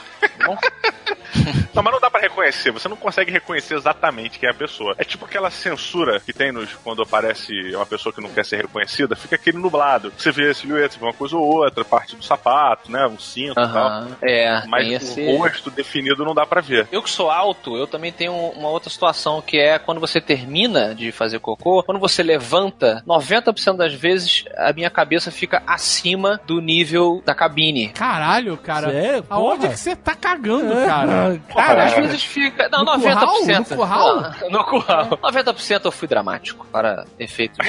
É. tu é um navio. Mas é. Vamos botar aqui que 50-50 e quando acontece, no mínimo assim, o meu olho, no mínimo o meu olho fica sempre acima da- da- do nível do mar ali. O seu olho acerta o olho da outra pessoa, do outro cara, ele olha pra você Sério? e ele sabe o que você acabou de fazer. que merda. Nossa, É. cara, que É situação. um Como é você dorme? Cara, fechando esses mesmos olhos culpados. à noite. Você abraça a culpa, né, cara? Abraço. Nossa. culpa. Cara, mas e aí? Tu encontra com a pessoa de novo? Tipo, Não, já passou, entendeu? Ele viu. É, é o medo do Alexandre. O Alexandre fica pra não encontrar. Eu, quando às vezes levanto e. todo, todo mundo olhando pra mim dentro. É, Nossa, que horror. Tipo o assassino que tá com a faca na mão, assim, aí ele olha pra cima, tá todo mundo olhando. Ô, ô, Você tem que opa. levantar baixadinho. É. Mas aí eu me você- recuso. Eu me recuso porque eu não aceito essa posição da sociedade ocidental, que você tem que esconder o que você acabou de fazer. Você é? precisa mostrar, né, cara? Eu mostrei, cara. Eu, só- eu não vou ficar abaixado, eu vou ficar escondendo que eu faço cocô. Até a Não, Xuxa você faz tem que cocô. esconder, você tem que fingir que você é só um par de pernas. Exato. Exato. Talvez. Talvez, talvez eu esteja muito à frente do meu tempo. É, pois é, não é, é, é um tabu, cara. As pessoas, todo mundo faz cocô, mas ninguém quer ser visto fazendo cocô. Nem... Eu acho que essa situação de você ter feito cocô quando criança num lugar todo aberto, eu acho que isso talvez tenha libertado você. Com certeza. Eu, eu acho Eu- que é. você é um cara que. Se tivesse que fazer cocô ao ar livre, ali perto de uma fogueira, com as pessoas fritando um marshmallow, você faria Eu acho que eu faria. Eu, faria. Eu ainda tenho algumas. Porque aí tem também, assim como muitas funções, você fazer cocô, a gente tá falando cocô em público e tal, é de certa maneira parecido com um orgasmo. Você tem que encontrar um lugar muito especial na sua mente, né? De concentração, pra você poder chegar naquele lugar. O cocô é é assim também. Se tiver alguém olhando, eu não sei se eu cheguei. Tinha os caminhoneiros olhando eu fazer cocô, talvez eu chegue próximo, mas eu não sei se eu sou tão ninja assim. Cara, Hum. isso tava tipo uma prisão. Era Não tipo pode uma ter intimidade, né? É, mas tem prisão que tem até o vaso sanitário mesmo. Esse jogo você falou Dentro muito bem. cela, né, cara? De frente pra. Pra todo mundo, é. O- Tem várias prisões, não só Brasil, não, mas tem umas prisões que são até boas que o vaso sanitário fica na frente de todo mundo ali. Você faz cocô com a galera te olhando. E o jogo citou a prisão, eu lembrei, uma vez que eu comparei aqui com vocês a prisão, a escola, né? E fazer cocô na escola, eu contei a minha historinha aí, mas fazer cocô naquela cabinezinha da escola também era meio tenso. Porque Não, os bullies é. podiam aparecer. É por isso que nunca aconteceu, cara. Eu não conseguia. Qualquer coisa, é. Tu, na escola é tudo ao, ao limite. A higiene é uma merda do banheiro. Uhum. Você passa por todos aqueles problemas de cagar tenso. E, além de se preocupar da sua roupa não tocar o chão e a porta não abrir, você tem que se preocupar com o que vem de cima. É, isso aí. O pessoal jogava água, papel higiênico Não, molhado. água, eles podem vir eles de cima, como ninjas. Pode cair um, um aluno inimigo dentro da cabine quando você tá cagando. É, o pessoal jogava. O básico do bullying quando, quando o nerd tá Imagina, fazendo. Entra um moleque por cima da casinha, cara. Não consigo imaginar, cara. Ah, hoje em dia, hoje em dia deve ser um terror sem fim. Porque assim, o que impede uma pessoa de botar um celular e bater uma foto? Pois é. É, é muito terrível. Pois Você é. tem que cagar com um estrobo pra cima. Toalha umedecida, você tem que levar uma lâmpada de estrobo pra dentro do colégio e ligar ela quando estiver cagando, cara. É o único jeito de cagar no colégio. Imagina aquela portinha fechada com Bota na cabeça, sabe qual é? Aquela fita de elástico, fita de elástico com o estrobo virado pra cima, piscando loucamente. É a única maneira de o cara de te fotografar cagando, cara. É verdade. É um problema. Um emissor de, de ondas eletromagnéticas, né? Pra Caraca, eu nunca que... pensei nisso. Cagar na escola hoje em dia é muito mais terrorizante. É, só bota ali, ó. Só a pontinha do celular. É, exato. Acabou. Cara, foi você cagar em, em slow motion. Ou time-lapse, eu não sei o que é pior. É uma dica boa pra cagar na escola. Leve um guarda-chuva. É. Boa. ハハハハ! Uma vez eu tava indo pra Paquetá e eu tinha comido alguma coisa que não tinha me feito bem, eu era criança. E aí eh, eu tava com muita vontade de ir ao banheiro. E aí a gente tava na balsa do Rio Paquetá. Ah, essa história. E aí eu falei, ah, eu preciso do banheiro, preciso do banheiro. Criança, jovem azagal, ingênuo, o mundo não tinha batido Um em ainda. Azaguinho. E aí, quando meu pai me levou no banheiro, que ele abriu a privada da balsa, a privada dava pro mar. Diretamente Tá pro mar. explicada a É- é- poluição. era um buraco, era uma privada com um buraco levando pra água do mar. Aí, cara, eu entrei numa loucura infantil que um tubarão ia morder minha bunda. Se eu, ca- se eu sentasse ali pra cagar. E eu não consegui, não consegui cagar. Não consegui. E aí, Com medo do amigo, tubarão. O pior aconteceu, é claro. Afinal de contas, você é responsável pelo que você faz, né, cara? Não pode soltar merda em qualquer lugar. Tem que ser um lugar seguro, né? Não consegui Caramba. cagar no vaso, fiquei segurando, só que eu era uma criança, me caguei todo na valsa. Nossa! Cheguei em Paquetá completamente cagado. Ai, não. Caralho, mas você cagou mesmo? Nas calças, hein? Caralho. Caguei de, de amarrar o tornozelo, desse nível. Cara, ó, de balsa. Já amarra. Silver tape no tornozelo da calça, amigo. Dessa vez eu tava numa situação merda, sou do frio, vontade de cagar com medo do tubarão. E aí eu, eu- o medo- a vergonha de me cagar em público numa balsa cheia de gente do pra Paquetá foi menor do que o medo de cagar em cima de um tubarão. Caramba, será que esses são os dois maiores medos do ser humano? Medo de tubarão e medo de fazer cocô na calça? Ou medo de cagar em cima do tubarão. Então depende da idade, né? Porque uma criança que usa fralda, ela não tem medo de cagar na calça. Na verdade é uma diversão. Depende da idade. É é a sociedade que te julga. É uma diversão? verdade. O Diogo Braga, eu sei, já fez o experimento de usar fralda quando adulto. Olha! Lembra a gente, Eu usei, lembra cara, a gente foi- desse dia. Deixa eu contar esse gostaria de deixar claro aqui pra galera Átila, né? Caio Gomes, pessoal aí que faz parte do Pirula, científico. Pirula. Foi totalmente com metodologia científica, tá? Eu tive um grupo de controle, foi tudo certinho e tal, seguindo todas as regras. Tinha um japonês pra te dar tapa na cara. E o lance foi, aí eu queria ficar um dia inteiro com fralda geriátrica para ver se eu realmente ia me sentir mais livre de poder fazer minhas necessidades em qualquer lugar. E cara, eu vou ser muito honesto, cagar eu não consegui. Mas peraí, peraí. Não, não, vamos, vamos ilustrar o que aconteceu. Você, Diogo Braga, adulto, Adulto agora, foi tipo, sei lá, 31 anos. Pai, Tem um pai. 31 anos, pai, casado, Eu fui pro churrasco, é isso, eu fui pro churrasco Ah, é bom. de fralda. de fra... mas você estava só de fralda? Não, por Não, favor. eu cheguei no churrasco de bermuda. Ele Ah, tem churrasco- dignidade, gente. Ele tem dignidade. Mas peraí, não. bermuda, Não, mas eu quero entender né? o seguinte: você tava tipo Howard. Howard the Duck. É, você tava com um dia gigante de fralda e camiseta. Sim, tava sim. um pato Donald na parada. Ou você tirou a bermuda e ficou só de fralda. Ó, eu fui de bermuda de tactel e fralda. Aí ficou muito calor, porque ficou muito. O material ficou uma merda, porque tactel mais a fralda esquentava pra caralho, me tava suando, tava bosta. Aí eu tirei, eu falei, galera, ó, vou tirar aqui a minha bermuda, mas relaxa que eu tô de fralda. Relaxa. E aí você ficou que Relaxa. nem o pato Donald. É isso Eu mesmo. fiquei de camiseta e fralda. Você é Diogo! Meu Deus! Não, e o mais legal foi que, tipo assim, Não tem nada legal aí, cara. quando eu ia tentar cagar, eu avisava pra todo mundo. Ele fazia roda em volta. Nossa. Como se não tivesse. Você falou assim, galera, vou mijar. E aí todo mundo olhando pra você e você mijou no meio da galera. Cara, mijar é tranquilo. Tipo assim, às vezes, quando a primeira vez, tipo assim, eu fiquei meio desconfortável, né? Mas depois eu entendi que eu tava superior ali. Eu estava numa situação melhor do que eles. eu não precisava sim. parar, eu não precisava sair daquele meio pra fazer minha necessidade. Eu tava conversando, tava contando a história, por exemplo, tava lá, pô, outro dia eu tava indo pra praia e, ah, e, aí, e aí fui, e tava ótimo o mar. Aham. Tipo, resolvi ali o problema. Só que cagar, cagar exige um estado mental, de relaxamento, de meditação. Eu não consegui, cara. Eu não consegui entrar nessa frequência mental necessária pra relaxar o cu. E que é muito difícil, cara. E as pessoas olhando, e eu tinha a sensação que elas estavam me julgando, sacolé? Tipo, cara, deixa eu cagar em paz. Para Deixa de eu cagar a minha fralda, deixa eu cagar a minha fralda no churrasco e de família em paz. deve ser a sensação do ator pornô que precisa ficar de pau duro com várias pessoas olhando, saca? É. Tipo, eu não conseguia manter o ritmo ali, eu não conseguia, tipo, concentrar, caga. Porque as pessoas tá- perguntavam, e aí, cagou? Eu, não, cara, para de pressionar. Isso. Você tá. E aí, cagou? Você tá realmente fazendo algo que. Ah, o jogo aí, o jogo é isso, gente. Só o fechamento que é bom. O resultado desse experimento científico foi que eu fiquei com prisão de ventre por dois dias. Mas foi uma trava mental, assim? É... Com certeza, com certeza. né? Com certeza. O estudo chegou a essa conclusão. Mas é, o Brasil precisa de mais homens como o Diogo Braga, eu acho. Fralda? Fralda? Não, homens que estão dispostos a, a- a ir além das convenções da sociedade pra provar um ponto. Eu acho que o Brasil tá em outro, outro lugar. Mas olha só, o que eu cheguei à conclusão quando eu fiz esse experimento foi que os homens eles só não usam fralda porque a temática das fraldas não é pra eles. Por exemplo, você vê fralda, você tem a turma da Mônica Bebê, você tem os Ah. X-Babies. Você não tem uma parada maneira. Se você tivesse uma fralda foda com Wolverine ou do Ben Logan, sacolé, tu usaria. Tu sairia com ela. Você deixaria a bermuda na metade da bunda pra mostrar a fralda, sacolé.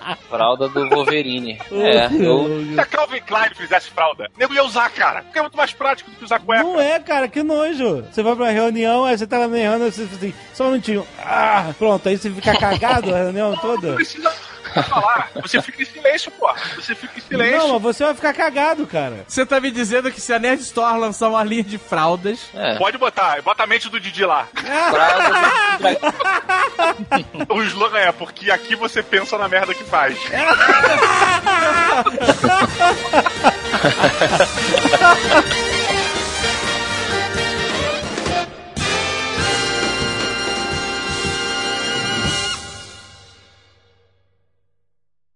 Este Nerdcast foi editado por Radiofobia, podcast e multimídia.